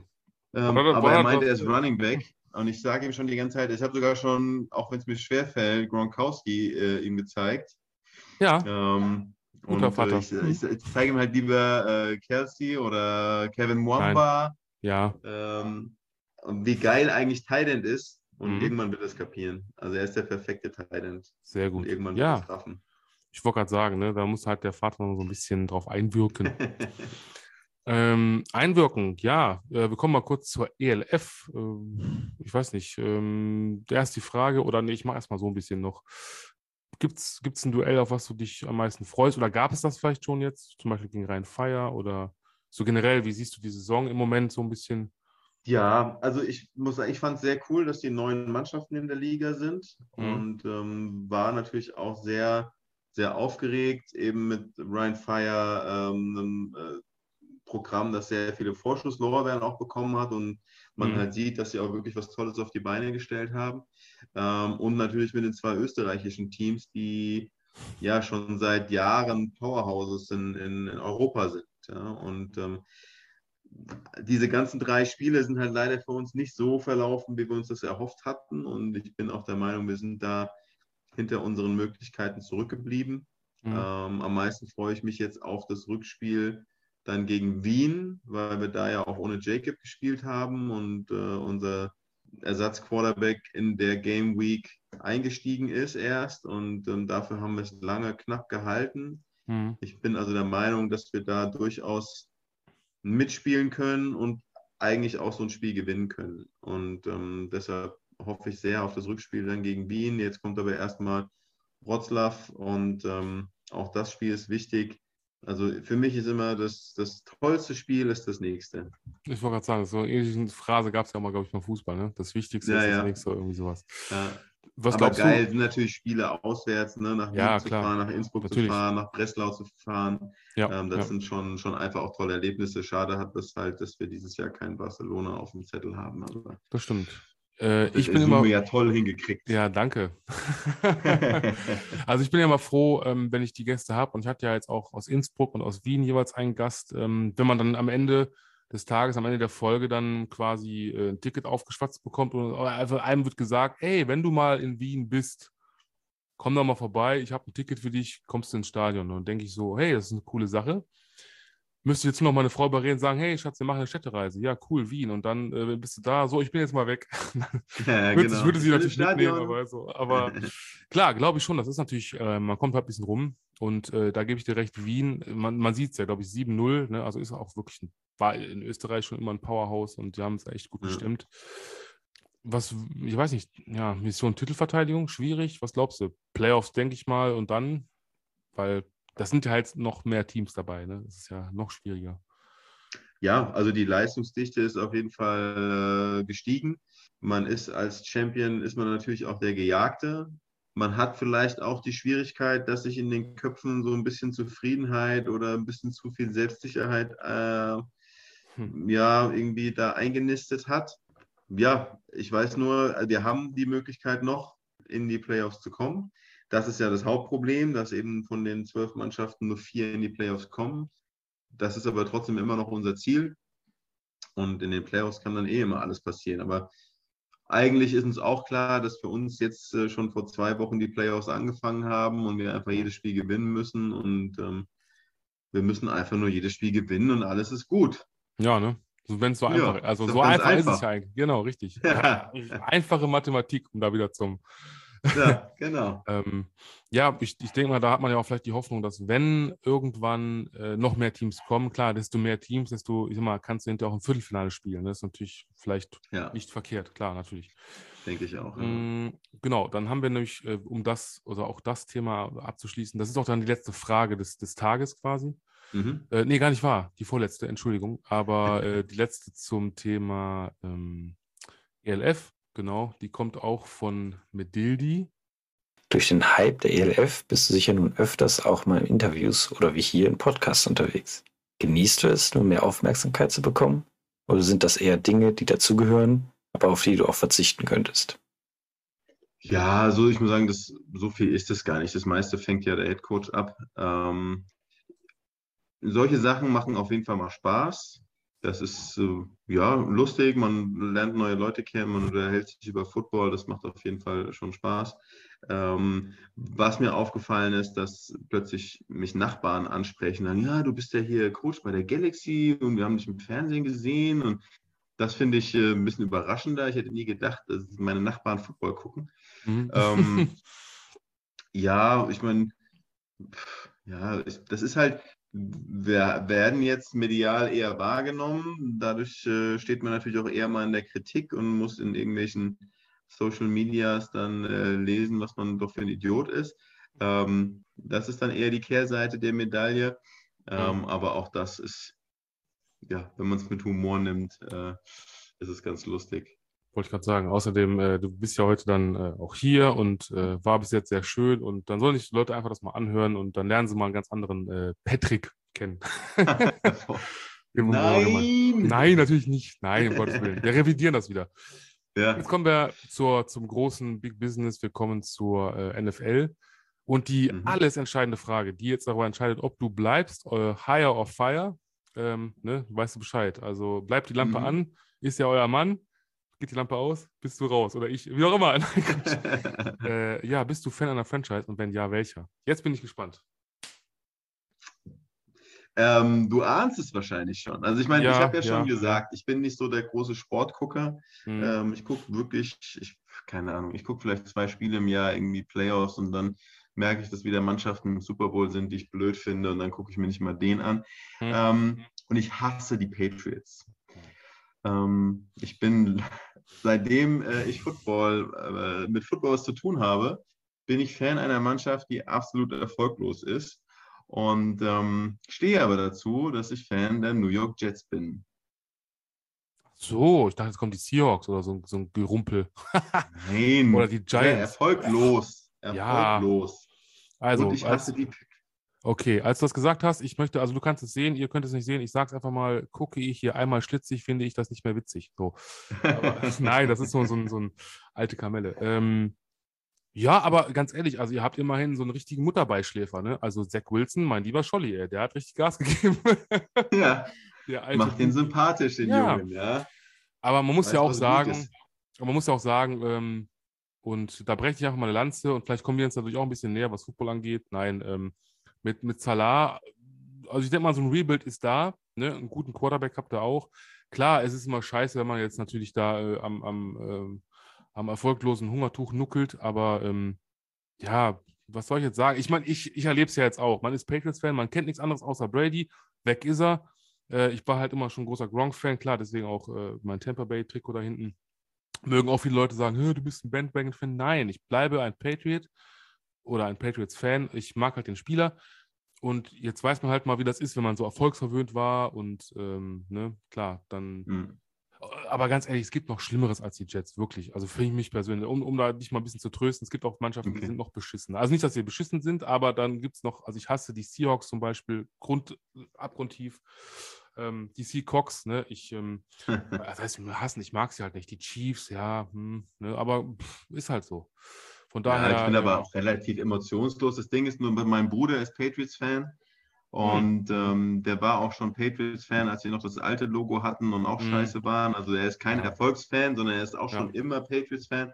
Und wir haben uns da einfach immer gekappelt. Und ich meine, also gut, die, die Lungenfische sind noch schlimmer.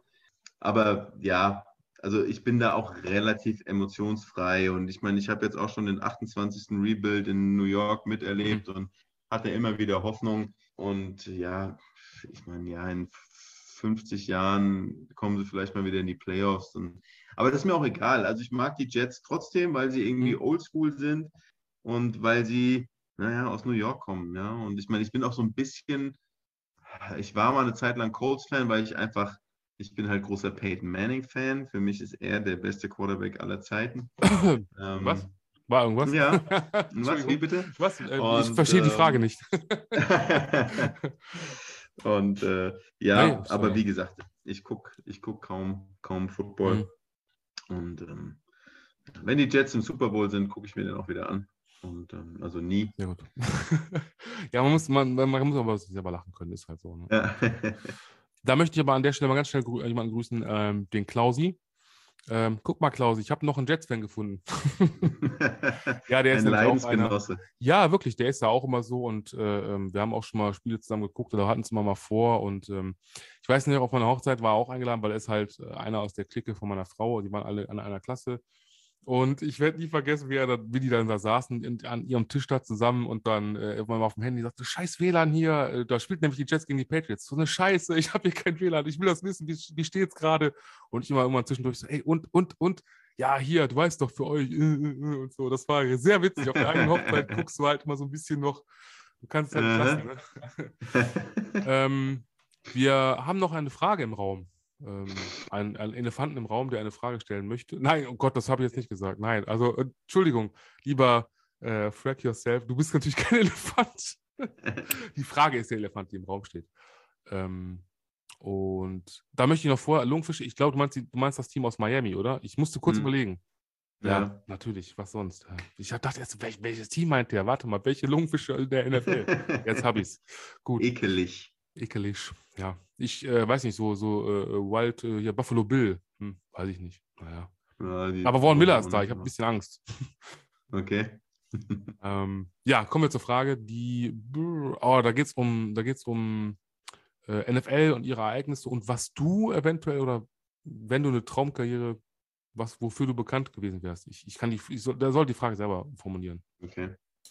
In der NFL gibt es viele bemerkenswerte Ereignisse aus Spielen, wie zum Beispiel eine Philly Special oder eine Badpampe.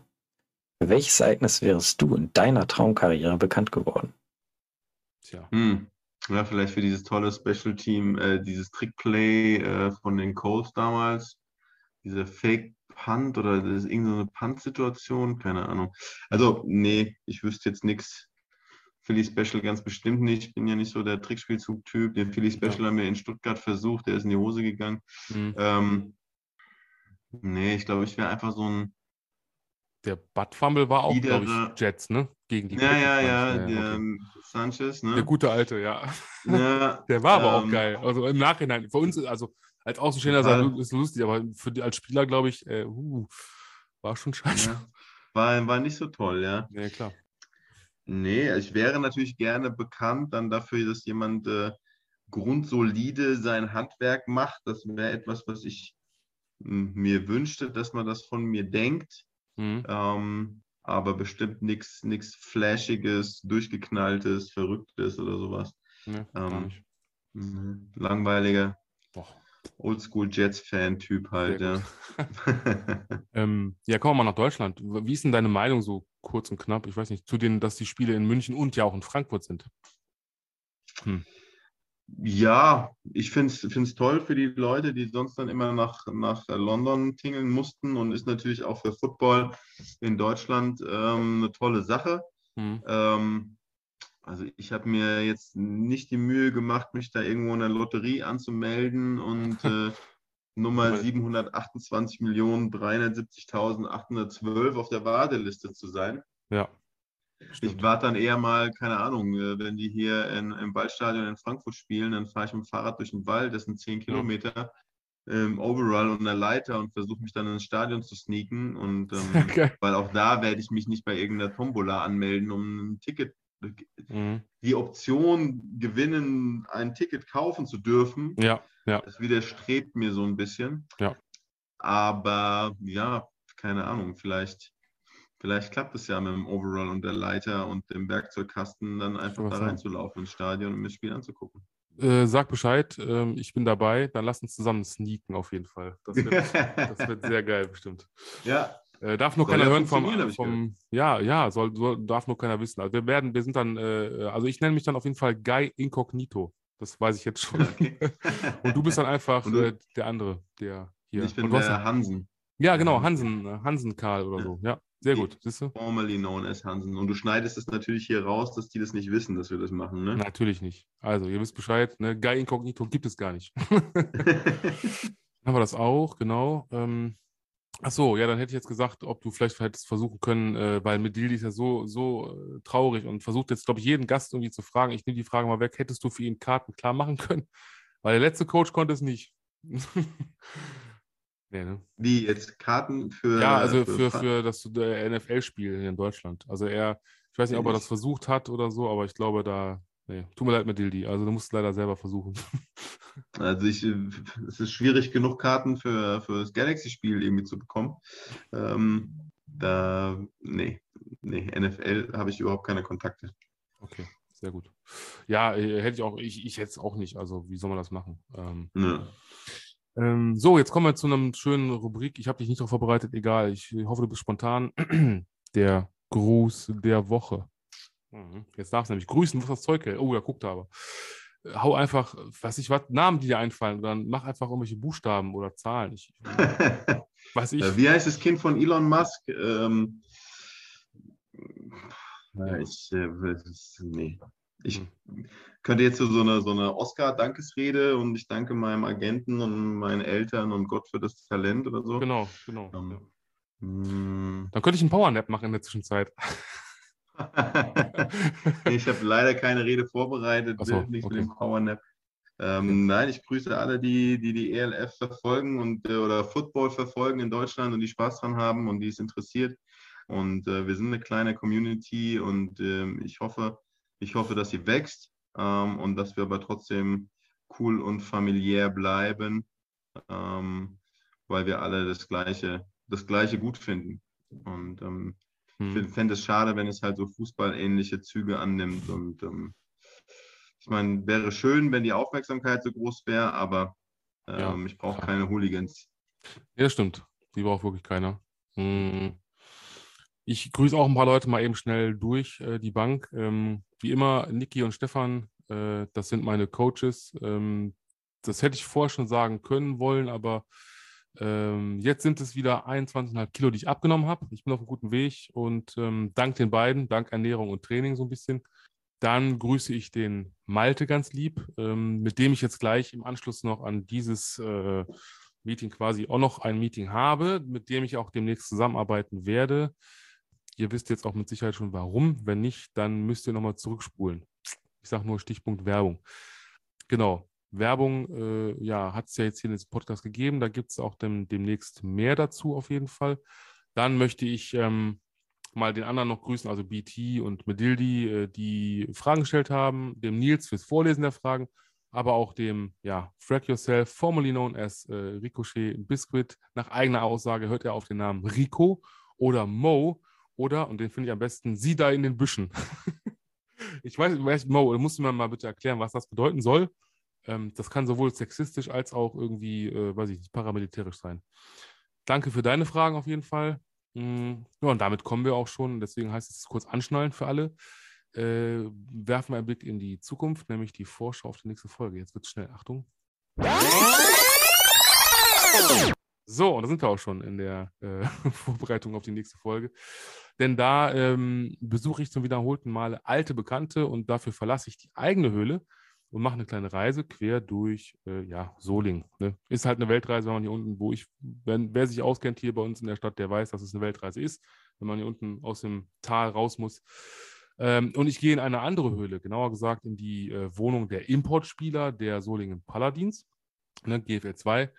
Äh, und der eine oder andere Höhlenmensch von euch, der ähm, wird sich da vielleicht noch an den Running Back, an äh, Moses Harris erinnern. Der ist auch wieder mit dabei. Und dazu gesellen sich halt dann noch äh, Deborah McCall, ähm, Cole Williams und äh, Bashiru Job. Jobe, ich hoffe, ich habe richtig ausgesprochen. Und die werden dann gemeinsam mit meinem ewig währenden Sidekick und der nach wie vor auch die unangefochtene Nummer 1 äh, ist, äh, was das Gastdasein in der Football Cave angeht, nämlich der Ingo, Ingo Hübner, der Vorsitzende, der erste der Paladins. Wir werden also zusammen in einer illustren Runde da sitzen und äh, ich denke mal, ja, ein bisschen über die GFL 2-Saison sprechen, ein bisschen über die Solinger sprechen. Ähm, ist vielleicht nicht ganz so ausgefallen wie sonst, wie zum Beispiel heute, mit so tollen exklusiven Gästen, aber ähm, freut euch einfach drauf auf diese Folge und ähm, ja, das dazu. Nächste Woche kommt dann die Aufnahme. In der Zwischenzeit bist du natürlich dann schon on air mit, mit dieser Folge hier, ist ja klar. Mhm. Ähm, und äh, wie immer gibt es ja irgendwann auch den Moment, wo man Abschied nehmen muss. Ne? Und der ist genau jetzt. Deswegen sind wir jetzt alle mal traurig. Und auch hier habe ich natürlich äh, den passenden Einspieler.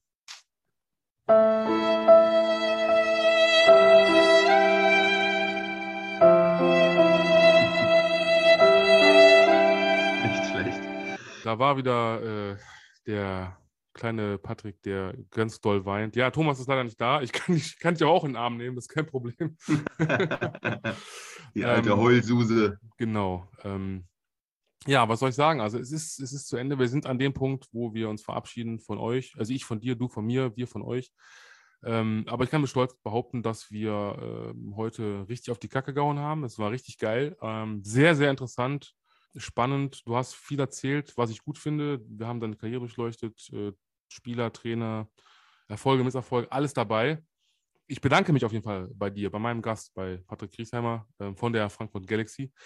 Ähm, vielen Dank für Zeit und Geduld. Und ähm, jetzt äh, kommt natürlich wieder dieser Moment, äh, also wenn, Entschuldigung, bevor ich es vergesse, natürlich an euch da draußen, wenn es euch gefallen hat, wie immer, ihr wisst, gerne auch dem äh, Patrick ein bisschen Liebe dalassen, vielleicht mal irgendwie eine Freundschaftsfrage, ein Like, whatever. Natürlich, die Football Cave freut sich auch und ähm, folgt uns auf den Social Media Kanälen. Aber jetzt ist der Moment, du darfst äh, was sagen, und zwar die letzten Worte, damit wir uns verabschieden, damit wir wirklich rausgehen können. Bitteschön. Ja. Irgendwas ja, Cooles. Vielen bitte. Dank. Was ja, Cooles. Ach, erstmal, erstmal, erstmal mach deine Abschiedsrunde, dann, ich weiß. Du schmeißt mich hier mal ins kalte ja, Wasser, ey. Die größte, geilste Scheiße kommt bei sowas raus.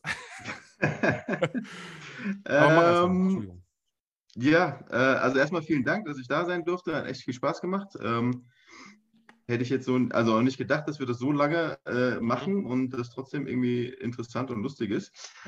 Ja, äh, oh, shit, äh, jetzt was Cooles. Ich weiß nicht, Obi-Wan äh, wartet ja auf dich. Vielleicht kann der dich inspirieren. Ja, meine Sag nicht, die Macht ist mit dir. wahrscheinlich schon, dann darf ich gar nicht weitergucken mit Obi-Wan. Oh nein. Ähm, tief, tief werfen, hoch gewinnen war früher immer unser Motto. Okay, das, das ist es. Ja, ich weiß ja nicht. Ich hätte ja sein können, dass man irgendwie sowas noch äh, in einer weit, weit entfernten Galaxis. Nein, das passt auch. ja, ganz so nerdig bin ich ja dann doch nicht. Okay. Verdammt. Für den, für den, for the Emperor. Okay, mhm. also, möge die Macht mit euch sein da draußen. Und wie war nochmal das Motto früher? Tief werfe, hoch gewinne.